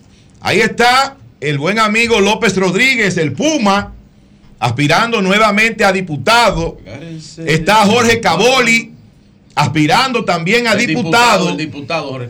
Y sí, aspirando nuevamente a diputado. Y tengo entendido, tengo entendido de acuerdo a los que a lo que han dicho, a las quejas que han salido de estos dirigentes del PRM en la provincia, de que el joven Stalin Vázquez le está dando en la mamacita tanto al Puma como al propio Caboli. y, a, y, a, Caboli de dos formas. Si Caboli quiere. A Caboli de dos formas.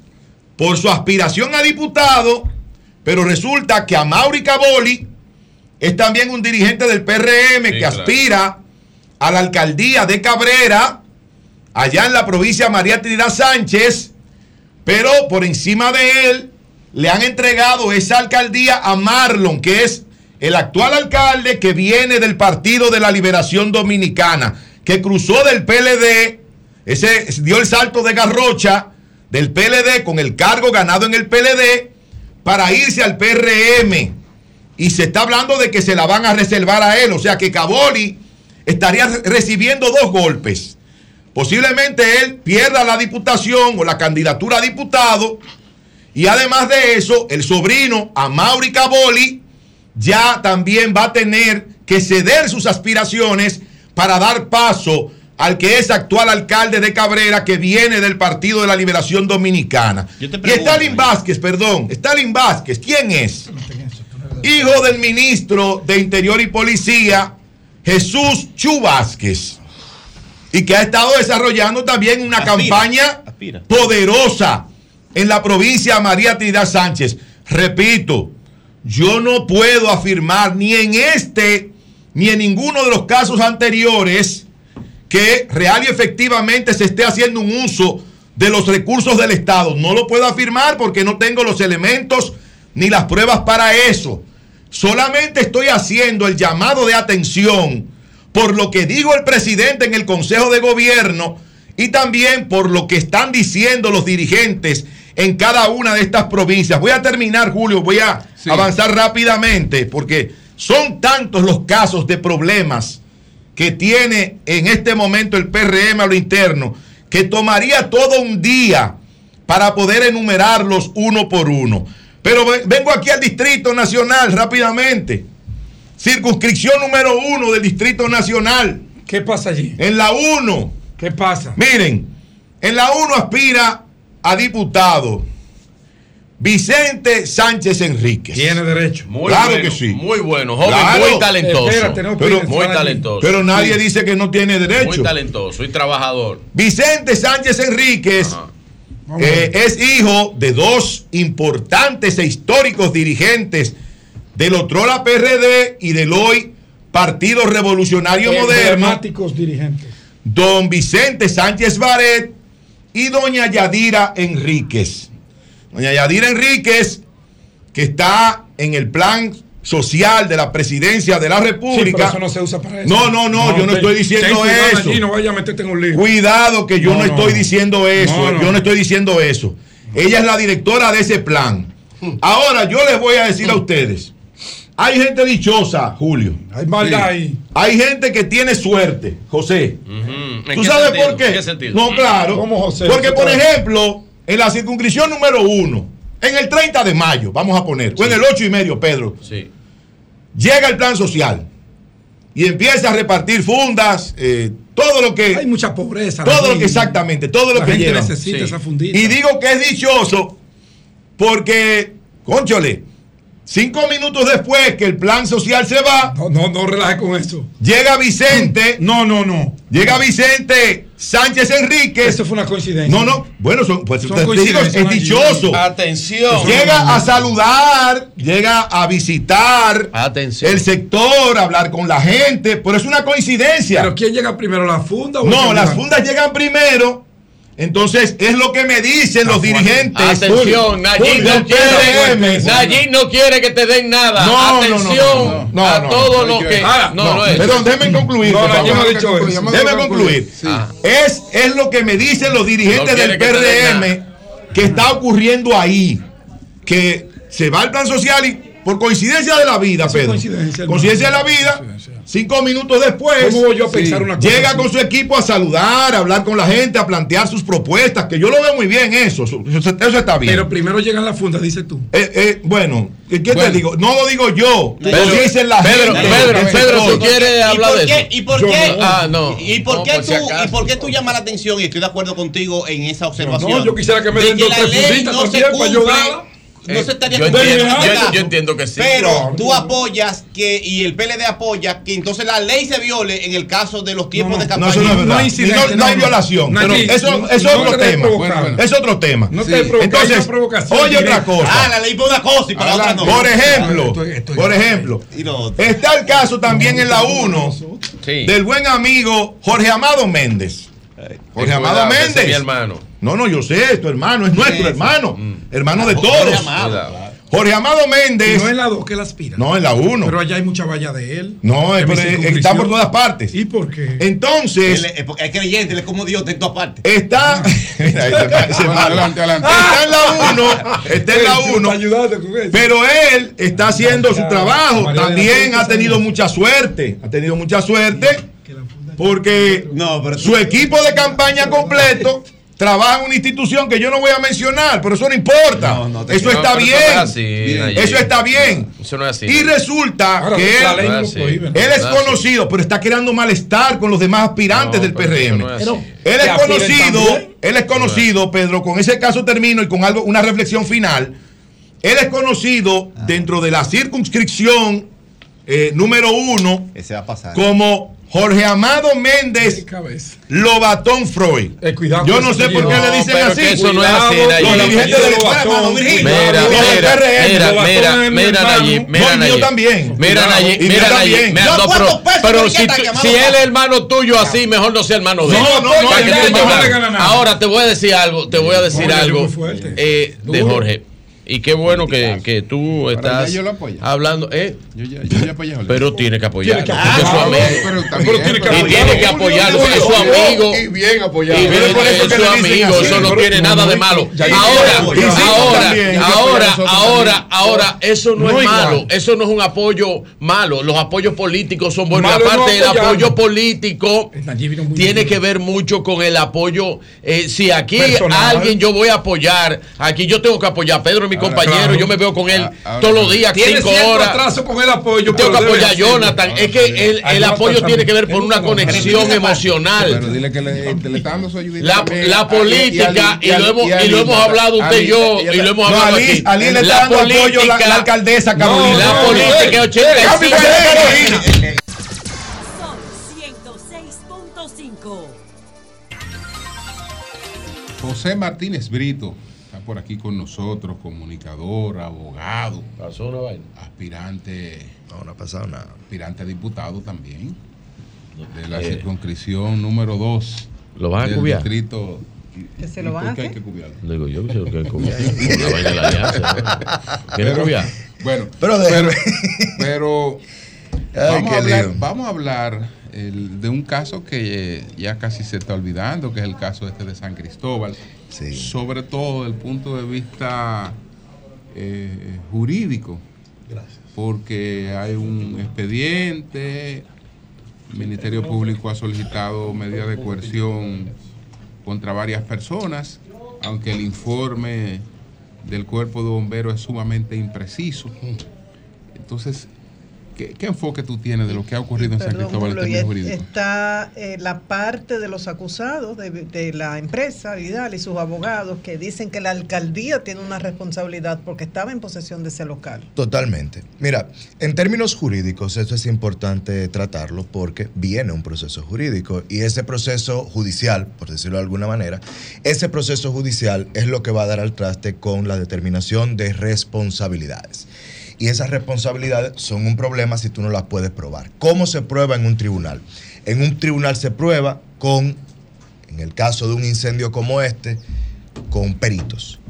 ¿Y quiénes son los peritos para temas de incendios? gente especializada. Los bomberos. Sí, pero los son los peritos. su- claro, precisamente. El informe de los bomberos es lo que llega al tribunal como el informe de peritos y es lo que el tribunal asume como la prueba principal para determinar responsabilidades. Y hay un problema grave con ese eh, informe, porque el informe, te decía don Julio, impreciso.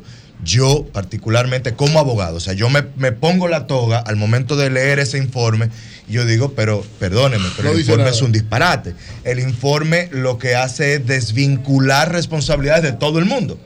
De absolutamente todo el mundo. Jurídicamente, me refiero, no técnicamente, porque yo no soy un técnico en incendios, pero sí eh, tengo ciertos conocimientos que me permiten yo poder leer el informe y decir aquí hay cosas que no encajan. Como por ejemplo, mira, el informe dice que contenía acumulaciones de gases, que fue lo que se encontró, acumulaciones de gases y materiales inflamables, los cuales con una chispa, ignición, calor, fricción, pudieron generar o activar una explosión. Pero ¿qué es lo que, explo- qué es lo que explota? Porque aquí tenemos que verificar, determinar cuál, qué es una explosión y qué es una deflagración. Porque en el mismo informe se habla de ambos, explosión y deflagración.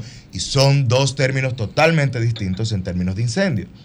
Porque cuando tú tienes una explosión, regularmente tú tienes un recipiente que contiene un producto inflamable, explota y el recipiente desaparece parcial o totalmente. Pero en este caso no había una señal de que había un tanquero, de que había un tanque o de que había algún recipiente que contuviera algún tipo de gas. La deflagración es otra cosa, porque la deflagración viene siendo una especie de fuga. Entonces tenemos que hablar obligatoriamente con ejemplos. Ustedes tienen frescas en su mente, si no, búsquenlas en internet porque están ahí, la, la fuga de gas en los ríos. Esa fuga de gas era un tanquero de 10 mil galones. Cuando se dio la fuga por un tema de un problema en la bomba, todo el mundo vio, se veía, visualmente era evidente que había gas en el ambiente. Cuando ese gas se dispersó por todo el sector, cuando hubo una ignición, explotó todo donde había gas y por ende causó tanto daño. Pero cuando tú ves la fotografía aérea de Vidal Plus, del, terreno donde estaba Vidal Plus, o lo, que, o, lo que quedaba de eso, te das cuenta de que la explosión, deflagración o lo que fuese, viene desde una esquina. Y cuando se ve el patrón de daños, no se ve un patrón de daños hacia atrás ni hacia abajo, sino hacia adelante y que va abriendo como un embudo. ¿Qué te da, qué te, te eh, explica esto? Lo primero es, no habían explosivos, porque el explosivo tiene que estar en estado, en estado, eh, eh, o sea, no, puede ser líquido ni gaseoso. Sólido, en estado sólido. Tienen estado sólido, exacto. Y ese estado sólido se va hacia abajo primero, luego te crea una explosión hacia arriba y no había cráter. Entonces, eliminamos la posibilidad que rodó en las redes sociales de dinamita. C4, o, C4, de C4, o también hablaron de eh, pólvora. Se, se, se, habló de todo esto. No me mire, Marilena, que yo sé de eso. No, no, estaba viendo que. Eh, eh, no, mi pensamiento. Eury me dio unos datos. Eury me dio unos datos fuera de, de micrófono que yo no voy a decir. No, ni lo diga. Pero por el, las personas que le acompañaban en eso, le creía al 100%. Entonces, los bomberos hacen un informe en el cual establecen que lo que ellos entienden que había ahí era gas metano y eh, etileno. Pero el gas metano y el etileno tienen dos particularidades totalmente distintas una de la otra. El metano no es un gas que tú tienes que tenerle mucha supervisión cuando tú estás espacios abiertos o ventilados. Metano hay en todos lados. De hecho, lo que nosotros respiramos es una mezcla de gases. Y el metano es parte de esos gases. Solamente cuando el metano logra desplazar, porque desplaza al oxígeno, logra desplazarlo por encima de un 19.5%, el gas es asfixiante, el metano. Entonces resulta que tú no me puedes decir a mí, bajo ninguna circunstancia, que los daños generados ahí se dieron por una exposición a metano cuando nadie estaba en ese momento asfixiado ni se dio cuenta de que había una fuga de metano porque además de todo es imposible que el plástico que haya ahí haya generado de manera orgánica el metano suficiente para tumbar columnas como lo hizo. O sea, a tres cuadras del lugar de la explosión o deflagración, a ver qué es lo que finalmente determina el informe, habían daños materiales groseros. Sí. Y eso no lo puede provocar el metano porque si fuese así, Duquesa estuviese explotando todos los días, porque Duquesa es una, fábrica de metano. Sí, está incendiado todo el tiempo. Es muy probable que si tú prendes un fuego te dure un mes, dos meses para apagarse, pero ese no es un fuego ni siquiera no explota. es un fuego, es la, el consumiéndose el gas. Luego venimos con el etileno. El etileno, al igual que el metano, es incoloro, no se ve, pero tú lo sientes porque también te asfixia, pero tiene olor a diferencia del metano que no huele a nada. El etileno tiene un olorcito como agradable, la gente puede sentirlo como una especie de perfume, pero nadie siente eso o lo sintió antes de la explosión. Tampoco. ¿Cómo me dices tú a mí entonces que, una, que un compuesto, que un gas como el etileno, que no hay forma de que se cree en grandes cantidades como para provocar una explosión de este tipo, fue lo que provocó la explosión? Y luego, bueno, hablan del peróxido orgánico que encontraron cinco o seis meses antes, pero en el informe no da ninguna prueba de que cinco o seis meses antes habían encontrado peróxido. Por ende, decirlo no es lo mismo que probarlo Están en ocultando un algo. tribunal. Están ocultando algo. Vamos para allá. Tú tienes que hacerte obligatoriamente preguntas que, que tú dices, bueno, vamos a ver qué es lo que tú te preguntarías en un tribunal. En base a un informe de peritos, como el Cuerpo de Bomberos de San Cristóbal, a los que no les podemos pedir mucho tampoco, porque hay muchas de las cosas que tienen que hacerse para la determinación de una escena de una investigación forense que no la tenemos en ninguna parte. Pero yo sé que el Estado dominicano, el gobierno, se va a reunir con algunos organismos y lo ideal es que hablen de este tema. Uno tenía que, tendría que preguntarse, el metano, el etileno, el peróxido, ¿cuál es la cantidad necesaria en, una, eh, en un lugar para causar una explosión como esa? En el informe no lo dice y se supone que esto es un peritaje porque ese peritaje es precisamente el que utilizan las aseguradoras para determinar responsabilidad y pagarle a los daños. Y si tú no estableces en el peritaje cuáles son las medidas para causar ese nivel de daño, es imposible. Pero también es imposible determinar si esto realmente fue lo que provocó la explosión o deflagración, si tú no tienes un ingeniero estructuralista que te diga, mira, esta columna conlleva una cantidad de qué sé yo, cuántos newton de fuerza para destruirse. Por ende, la explosión tuvo que haber generado esa fuerza para destruir esta columna que está a tres cuadras del lugar de la explosión o de la deflagración. No lo dice el informe tampoco. En un tribunal inmediatamente se cae. Te haces la pregunta Es también. Es difícil de demostrar eso. Es difícil, pero no es imposible. ¿Cómo se determina? Por ejemplo, a mí me pareció muy extraño la recogida en Foni 1, como decimos, tan apresurada de los escombros. Porque antes de esto, yo vi incluso una fotografía de unos policías científicas que ponían unos numeritos. Así no es como se recogen pruebas en siniestros como este. Se recogen pruebas metro a metro de la Tierra.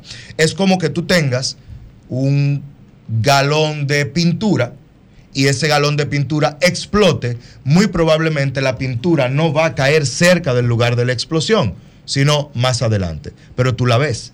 Cuando se trata de materiales que no puedes ver pero que dejan rastros, tú tienes que ir metro a metro tomando muestras hasta que encuentres una señal de un residuo, de algo que pudo haber causado la Y eso no explosión. Y eso tampoco se hizo.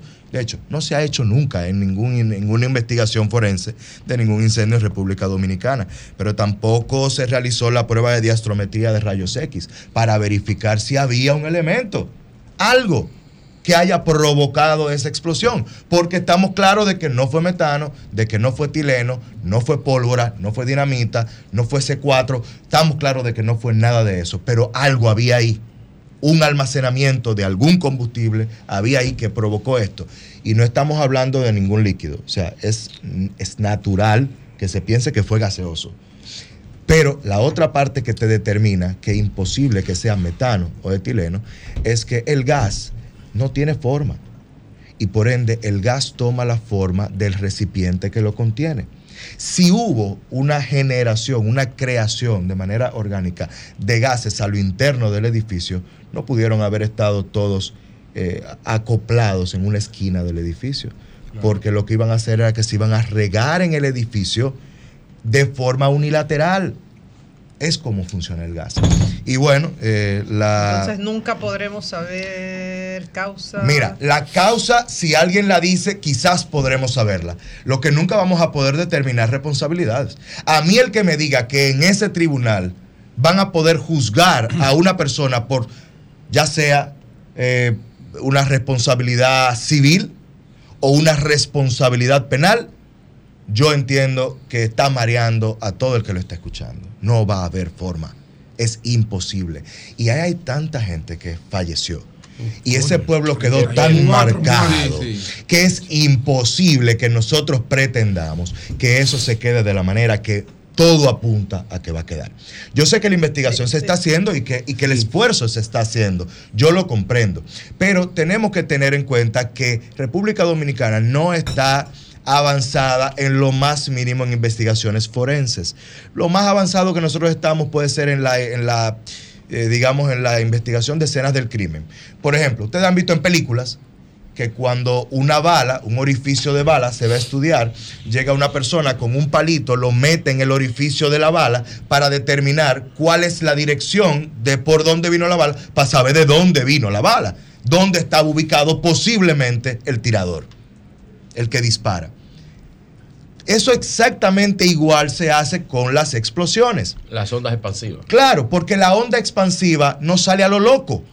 La onda expansiva tiene un punto de generación y a partir de ese punto de generación se mueve de manera homogénea si no va encontrando obstáculos. Cuando tú ves una columna destrozada, tú sabes que esa columna fue un obstáculo para la onda de expansión y por eso la onda de expansión la empujó y la destruyó. Pero señores, ¿qué onda expansiva tan fuerte pudo haber destruido, repito, a tres cuadras?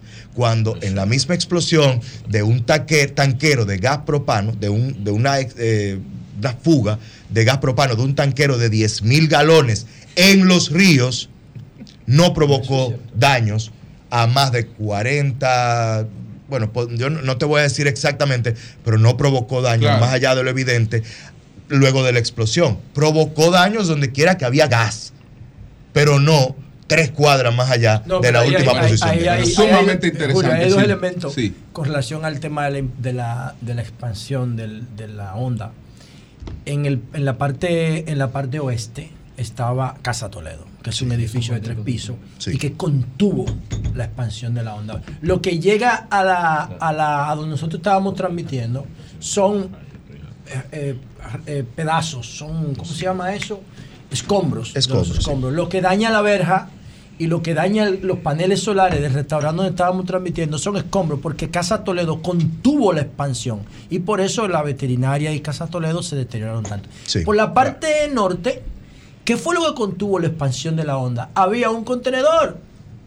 Entonces, ese contenedor sirvió de, fuente, de, de punto de contención para la onda que se iba a expandir en dirección norte. Lo que mata a la muchacha del banco, precisamente, que yo, no, me- que yo me pregunto. Es ¿dónde, están los muro. videos del banco? ¿Dónde están los videos? Porque los videos te muestran todo. Mi y fuente dice que habían cientos de sacos ahí. Y el día después se iba a producir, el día no, hora después se iba a producir el inicio de los trabajos. Entonces, la mujer del banco muere porque se desprende un pedazo de... de Una pared se llevó completa. Exacto. Y, y le cae, ella no muere por tóxica, Claro, ella no no, muere no, por ella muere por Entonces, el, furgón que estaba ahí contiene la onda en la parte norte y en la parte oeste la contiene Casa Toledo. Ya no hay más daño. Yo fui a la zona cero. Sí, yo sí. me moví por ahí. Bueno. No hay daño, nada más son Bueno. esos dos puntos. Que yo pienso que ese señor de Casa Toledo, públicamente le pido, por favor, que hable del fuego de marzo. Ese señor que perdió su hija, que perdió su suegra, que perdió su negocio, que perdió su, su vida, su esposa, todo. Ese señor tiene que hablar y tiene muchísimo que aportar a este caso. Bueno, pues sumamente interesante. Sí, Ahí quedan muchas, muchas preguntas abiertas. Tremendo diputado va a ser.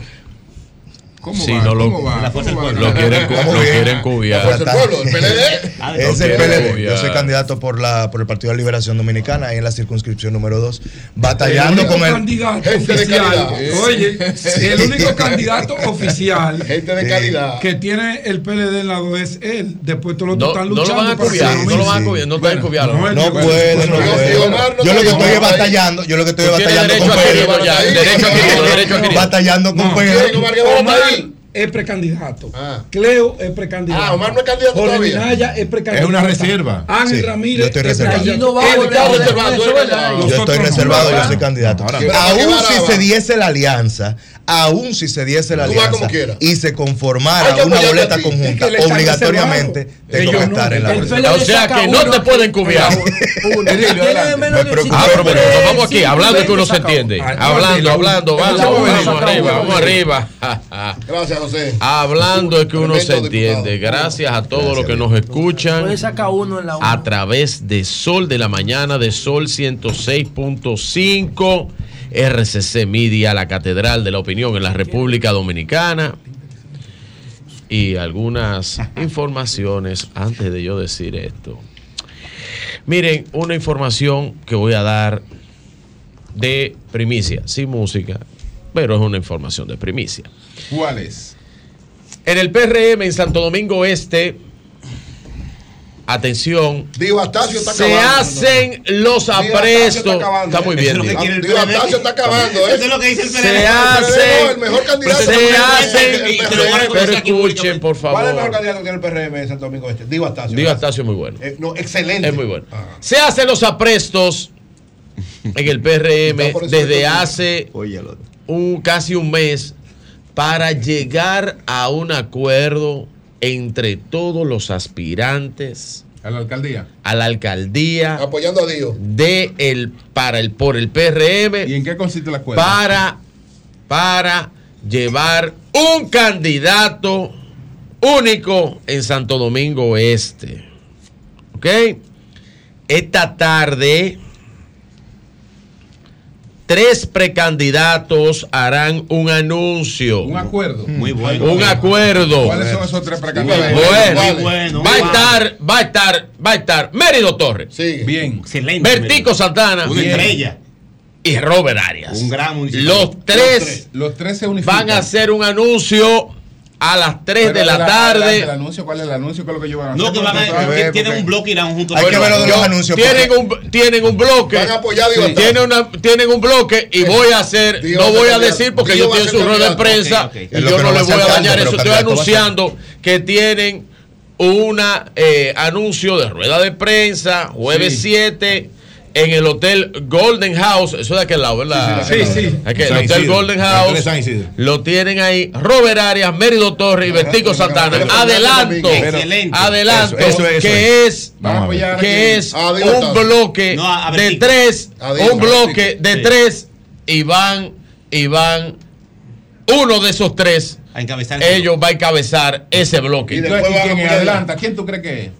Vertigo, Vertigo. No, eh, Tendría el que ser diputado. Vertigo. Tendría que ser vertido. Entonces, entonces, entonces, miren, miren, eso importante, Vertigo es un excelente PRMista Y gran ser humano. y, y buen ser humano y amigo de nosotros Tremendo, aquí. sí, muy bueno, eh, que ayer me comentaba que don Julio no lo invitaba. Me dicen que marca muy bajito en la Entonces, eh, entonces miren, que miren, miren. Pero eso es una serie de acuerdos, una serie de trabajo que está haciendo de cara a que en el municipio de Santo Domingo Este presentar un solo candidato. Ok. Ya ahí está dado eso y ustedes verán ese resultado en los próximos días. Bien, es imposible Muy bueno ese acuerdo. yo sentarme en esta, en esta tribuna, imposible yo sentarme aquí y no referirme a algo que yo lo había escuchado en privado hace tres, tres semanas en un restaurante, me lo comentaron de forma privada,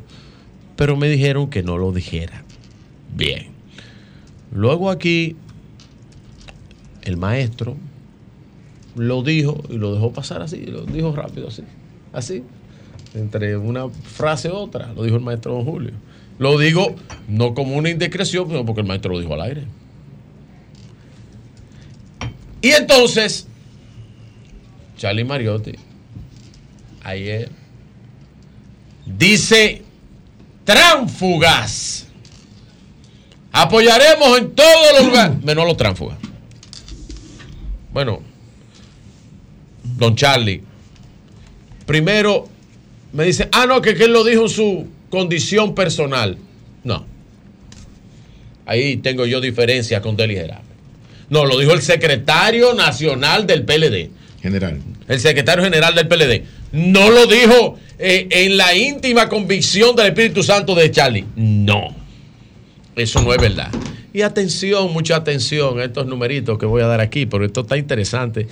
Me tomé, me tomé la libertad para en Excel hacer una, un sorteito aquí de los que usted llamó tránfuga. Félix Bautista, profesor, amigo, Félix Bautista, dice Charlie Mariotti que usted es un tránfuga. Dionis Sánchez dice, dice Charlie Mariotti que usted es un tránfuga. Usted me permite una Voy a seguir. Y ahora el listado es largo porque voy con todos los No, diputados pero que a- se a- fueron. Antes de que sigan. No, no, espérate, espérate, no, no, no, es que no, que se me va, es que yo- la edad no me lo permite. No, no, pero nada más es aportarte algo. Apórteme. Eso, eso, eso lo dimos aquí el martes que cometió la imprudencia más grande Pero que. pero bien, perdón, es un aporte. Tú lo ah, tú lo vas a corregir, No, Charlie. Yo, Ah, con, no. todo, con todo el respeto, con todo el valor Ah, y con toda la información, lo contradigo a él y a quien No te sea. equivoques, Ah, está bien, está bien, Punto. No te. Charlie cometió la imprudencia más grande que un político de su nivel puede cometer. No, pero no es un político. un Yo voy a hablar de eso ahora. No es un este.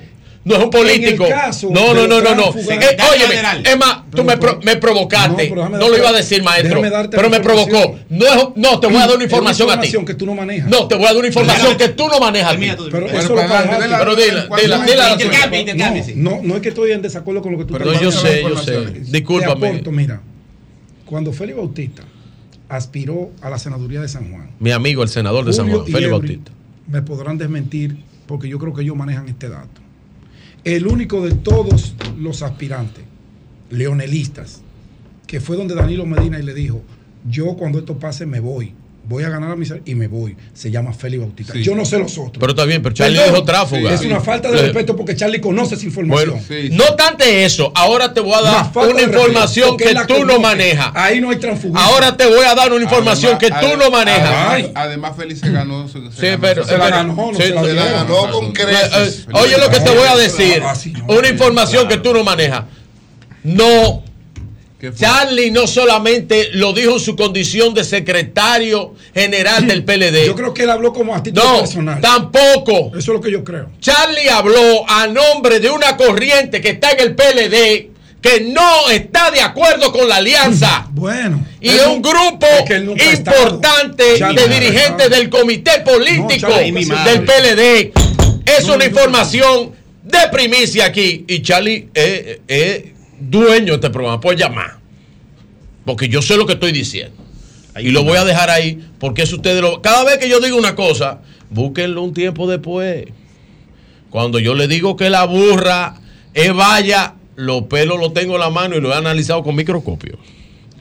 Pero bien, voy a seguir con los tránfugas.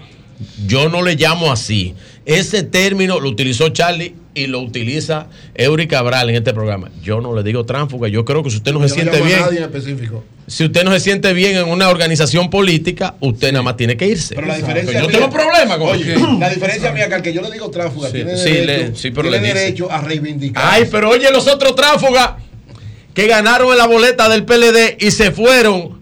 Yo me tomé mi A ti tiempo. nada más para hacer mencionaron cuatro, mencionaron Mira, oigan esto. Atención, mucha atención.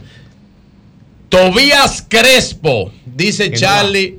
Que tú eres un tránsfuga y no te va a apoyar en la hay alianza del sacarlo, hay PLD. sacarlo, Momentito, momentito. La boleta de diputados no, se, no se ha discutido para la alianza. Lur- no, no, Ni- pero ni- son. No, ni pero, no, tampoco, pero espérate. Para que lo sepas. Pero espérate, que yo no estoy diciendo No, eso. te estoy dando no, esa que yo no información. estoy diciendo Esa eso. que tú no manejas, te estoy dando no, esa sí, que tú pero no yo estoy diciendo eso. adelante, adelante. Adelante, adelante. Yo estoy diciendo. No hay alianza a nivel de diputados. Tranquilo. Ah, yo estoy diciendo. no hay alianza a nivel de diputados. No, pero le dijo No hay alianza a nivel de diputados. Está bien, pero dijo No nivel de Sigo con mi de- relato. Sí, sí, sigue con tu- Lourdes Josefina Ibar eh, eh. Dionisio, tránfuga. Rafael Tobías Crespo Pérez, tránfuga. Jale Amado Sánchez eh, Melo, dice Charlie que tú eres un tránfuga y que no te va a apoyar. Carlos María García Gómez, tránfuga, dice Charlie que tú eres un tránfuga. Ivana Rivera Núñez, tránfuga, dice Charlie. Mérido Mercedes Castillo, tránfuga, dice Charlie. Félix Michel Rodríguez Morel, tránfuga, dice Charlie. José Faltagracia Mejía Macea, tránfuga, dice Charlie, y que no te va a apoyar. Aquilino Serrata Uceta, tránfuga. Ese no es el que quiere ser alcalde. Ese no es Son. Sí. Tránfuga son, dice Charlie. Enrique Rojas Javier, tránfuga, dice Charlie. Preocúpate por el Y PRM. sigo. Ahí mi madre. Por eso, No, pero él está haciendo su trabajo por bien, eso, por Porque eso. Charlie le dio el caldo de cultivo por para eso, Y para por generar el problema. eso, Qué lío más Porque. Charlie es anti Pero hay uno, hay uno que, Eury, sa- ¿y este, hay uno alianza? que hay uno que salieron No, por el, la alianza Oiga, derrotó a los hay antialianzas. uno que salieron por el bis. La alianza derrotó a los Sí, hay uno que ahora voy con otro. Vamos, aparte vamos. de todo, oigan Sí. esto, porque quien lo dice, ya yo dije que ¿Quién era un eso? vocero de una corriente al interno del PLD, ya lo dije, ¿verdad? Ahora voy a decir una cosa, porque a- la verdad hay que hacer una vaina. Una corriente. Entonces Charlie se sienta en la mesa de la alianza.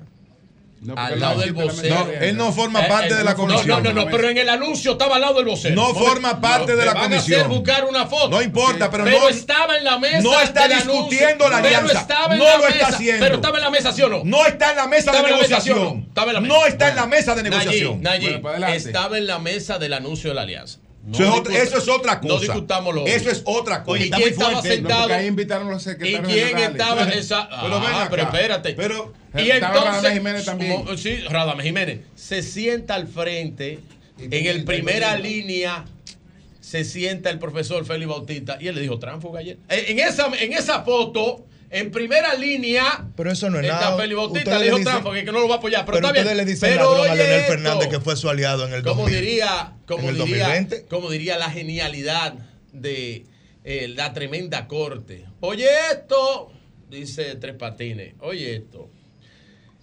Cuando el Roberto Rosario, el Marqués, dice que respeten a los aliados, se, se se refiere a esa lista.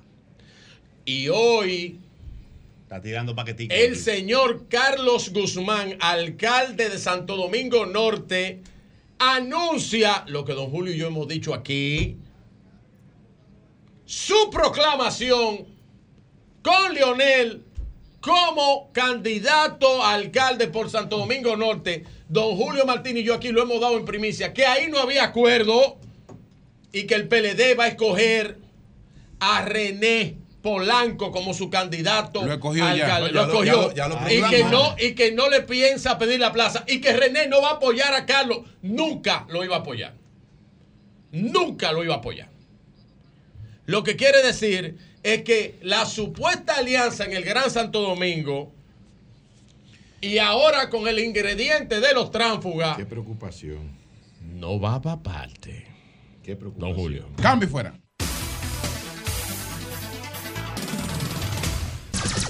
Sol 106.5.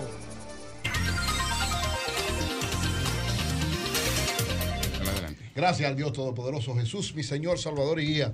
Como siempre, inicio con la palabra de Dios, Gálatas 6.9. No nos cansemos nunca de hacer el bien. Si lo hacemos así a su debido tiempo, cosecharemos numerosas bendiciones. Si no nos damos por vencidos.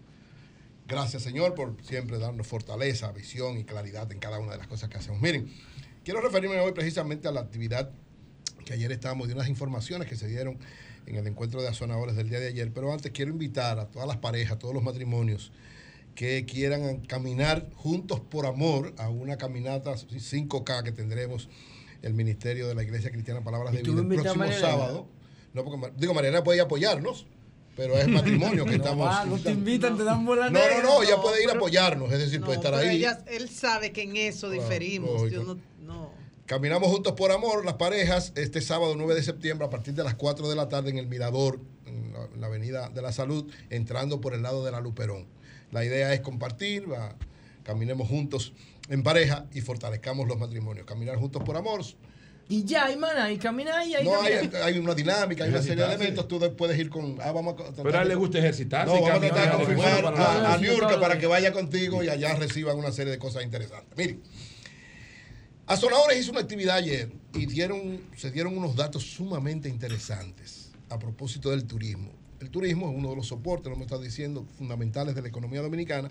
Y el presidente de, Az- de Azonadores, nuestro amigo y hermano David Gibre, dio una serie de datos que yo creo que es importante destacarlo. ¿Qué dijo él? Que por cada 10.000 turistas que llegan a la República Dominicana, el país recibe un ingreso en impuestos de 100 millones de pesos. Pero fue más lejos. ¿Cómo así? No entiendo. O sea, lo que pagan. Por cada 10 mil turistas, y vamos vamos a llegar a prácticamente los 10 millones de turistas. Por cada 10 mil turistas, 100 millones de impuestos al gobierno. Pero dijo también que de los 5.5 millones de turistas que se han recibido hasta ahora, hasta agosto del 2013, fue un crecimiento de un 19% en relación al 19, al 2019 y de un 13% con relación al 2021. Y que esto cada día con- consolida más porque dice que esa cantidad de turistas que han ingresado implican 12 millones de dólares para la República Dominicana cada vez que estos 10 mil turistas entran. Y esto es sumamente importante porque consolida a la República Dominicana. Estos datos todos son confirmados por el Banco Central.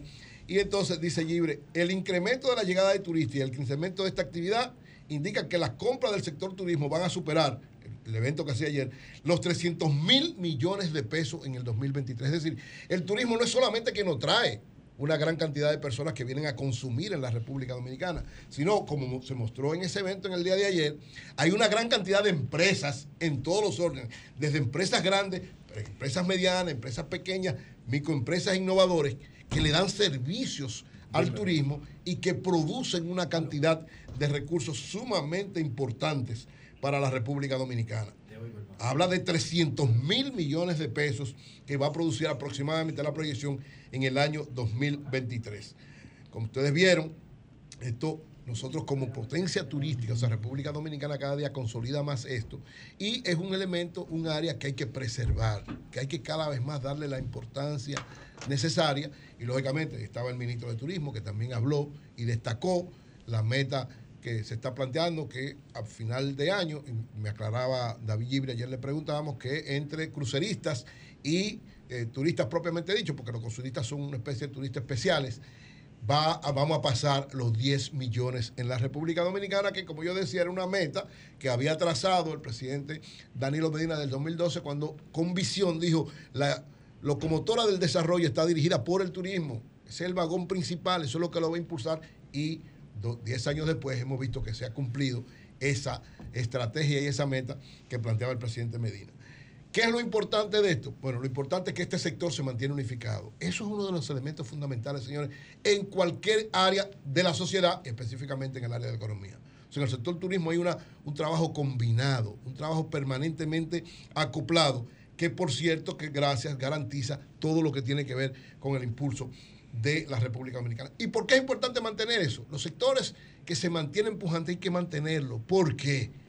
Porque, y ahí vengo a la otra cara de la moneda, el Consejo Monetario Centroamericano, que incluye a todo Centroamérica y Panamá, Panamá no lo pone como parte completa de Centroamérica, sino como algo especial, pero acaba de decir que República Dominicana, señores, este año, lamentablemente digo yo, va hasta ahora, y parece que se va a mantener así, va a ser el país que menos crecimiento va a tener en comparación con Centroamérica. Es decir, todos los países de Centroamérica, Costa Rica, El Salvador, Guatemala, Honduras y Nicaragua, van a crecer, eh, han crecido y seguirán creciendo según la proyección. Vamos a perder el liderazgo Sí. este año. Es decir, lo que era uno de los elementos fundamentales de la economía dominicana, lamentablemente lo vamos a perder este año. Duramos 15 años, 16 años consecutivos siendo los líderes del crecimiento, eh, con la excepción ¿verdad? del 2020, que fue el año, un año perdido para todo el mundo, pero éramos los líderes en el crecimiento. Hasta ahora, el consolidado, según da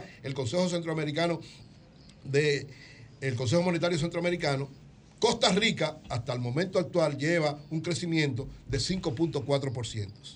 El Salvador lleva un crecimiento de 3.2%.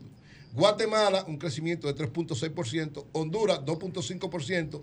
Nicaragua, 3.6%. Oigan eso, todo el mundo por encima de 3% y, Honduras casi en 3%. Y nosotros estamos en 1.5%, según el Consejo Centroamericano. Entonces, por eso es que es importante que sectores como el turismo, la minería ha tenido una caída extraordinaria por diversas razones, ojalá que pueda de alguna manera ampliarse. El sector agropecuario está en una de las peores crisis que ha tenido en la historia de la República Dominicana, a pesar de todos los anuncios oficiales, está viviendo una situación sumamente crítica.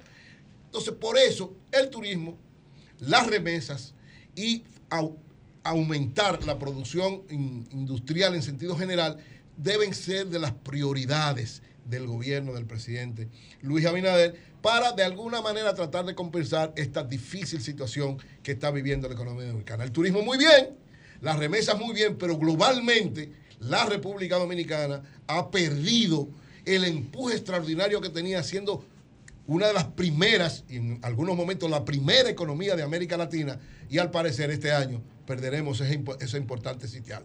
Ojalá que podamos recuperarlo en algún momento. Buenos días, Jonathan, adelante. Muy buenos días, República Dominicana. Saludos para todos los hombres y mujeres de trabajo que nos honran con su sintonía, al equipo de producción y a todo el panel. En México habrá presidenta. La próxima, el próximo gobierno de México, cuando termine este periodo de López Obrador, va a estar encabezado por una mujer, sin dudas, o son muy, muy altas las posibilidades, porque ayer, luego de hacer un levantamiento, una especie de encuestas, el partido Morena declaró que la ganadora y candidata a la presidencia de México, de los Estados Unidos Federados de México, es la científica, maestra y ex eh, jefa del gobierno de México DF hasta, hasta hace, hace poco, Claudia Sheinbaum Pardo. Tiene 61 años, es una conocida catedrática científica y ex jefa de gobierno de México. Transformó a la Ciudad de México en su, en su periodo, impactó muchísimo y acaba de ganarle a el ex canciller Marcelo Ebrard, que también estaba en la segunda posición, todavía no ha reconocido. Los otros contrincantes internos de Morena eh, han reconocido a la nueva candidata, a la actual candidata presidencial de, de México, que estaría, es una alumna de López Obrador y estaría promoviendo la cuarta transformación. Les comparto esta- este dato porque, aunque no aparezca mucho en los, en los medios, México está viviendo grandes transformaciones sociales y políticas. México tiene la moneda que más se ha fortalecido en el mundo entero en la actualidad. México ha duplicado su inversión pública, es la tercera economía de América Latina.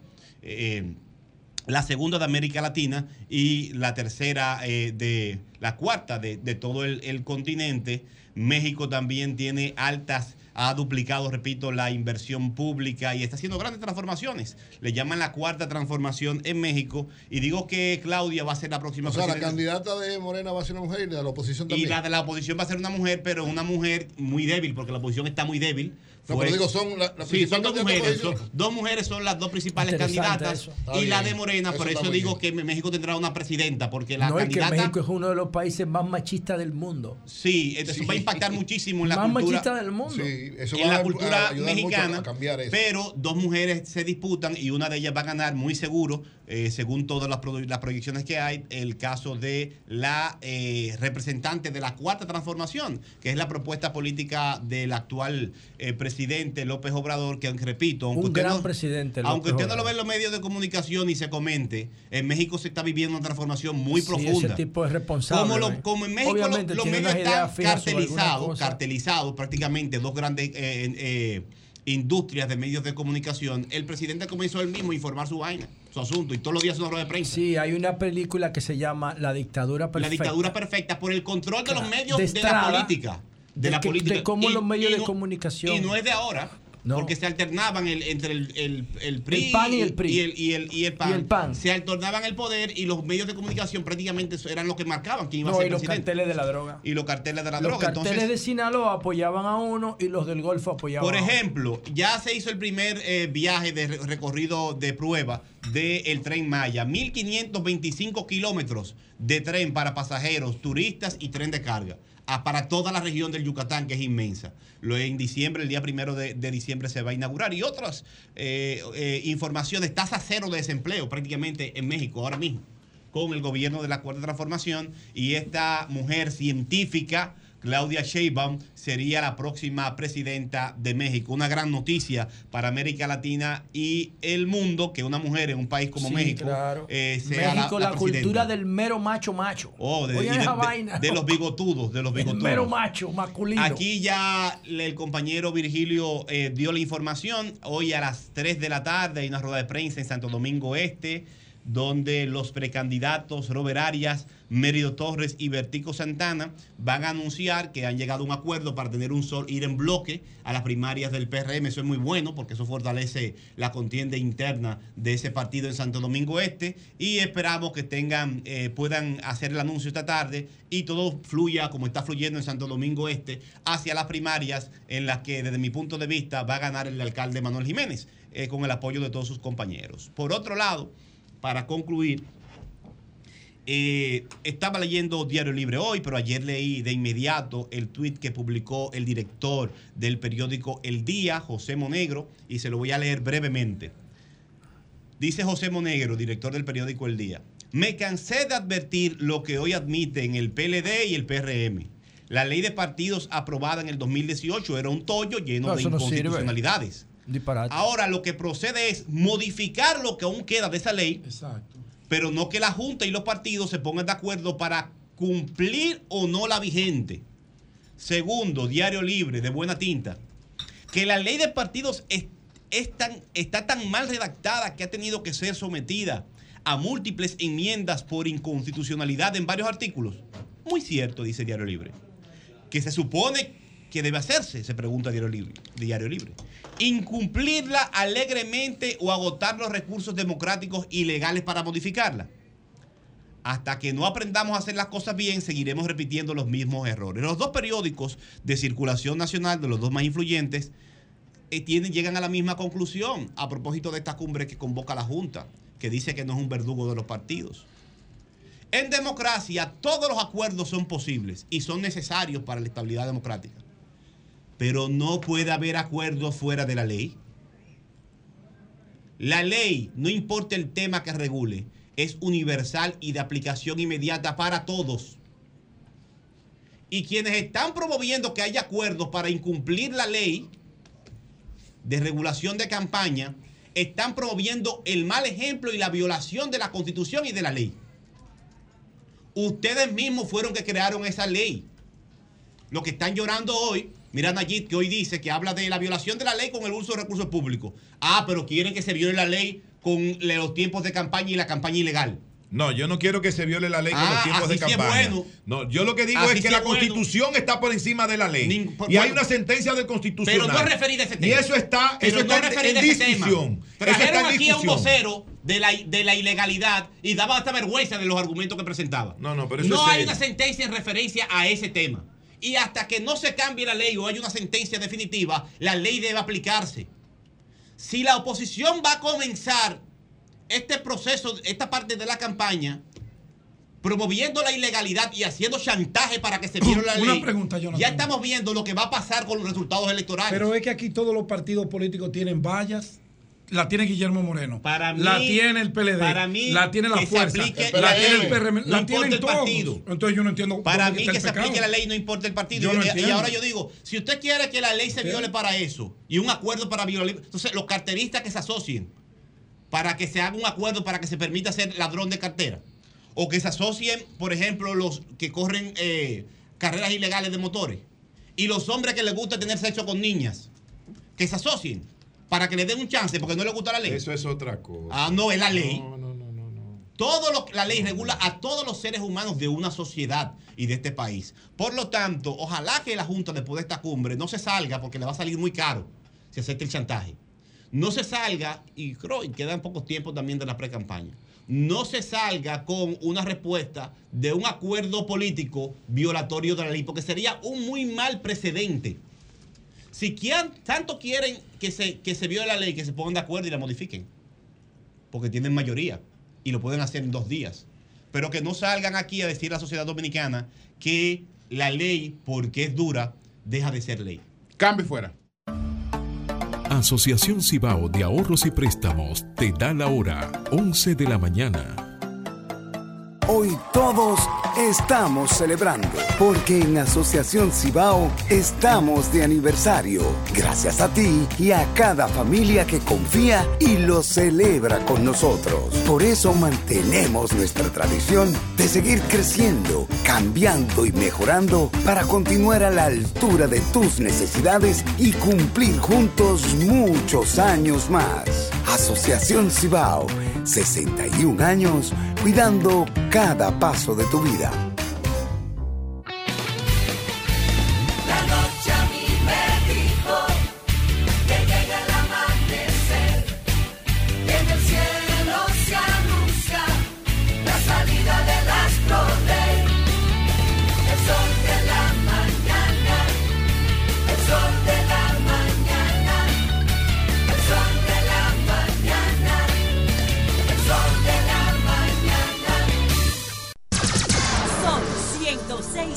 96.5. Moreno, no, No no el doctor doctor, Guillermo señor. Moreno y Rogelio Valdés, ellos vienen a hacer un llamado, ellos eran empleados de, de- de Santo Domingo, de la Norte. alcaldía de Santo Domingo Norte, pero ellos, ellos empezaron a trabajar en el sector municipal cuando no se había dividido el distrito en el Gran Santo Domingo. Y entonces vienen desde la gestión de Johnny Ventura. Bueno. en el Wow. 98. Por la y de la alcaldía de la capital. empezaron con Daniel Loy, que fue el primer síndico de Santo. Domingo Norte, y vienen a representar una cantidad de empleados Don municipales. Guillermo, que adelante, explícanos, explícanos. Acérquese al micrófono y explíquenos, por favor. Mire, nosotros, Al micrófono, pégase un mingo. nosotros Quítese la mascarilla que no hay COVID. Sí, ya no, no, no nosotros COVID. éramos empleados de, de, de Ayuntamiento de Santo Domingo Norte y empleados de, de, de- de otras compañías del Estado, como Jaina, el ayuntamiento viejo que cubría toda esa, toda esa provincia. Y estábamos, estábamos para pensión, ya gente con 60, yo- en mi caso, yo voy a cumplir, cumplir 88 años. Diablo. Y, y, y otro más, Elena Mazara. Unos cuantos se han muerto ya. Pero aunque usted tiene 88 años. Sí, señor. ¿Y usted sufre de algo? De cáncer. De cáncer de próstata. Yo tengo nueve operaciones.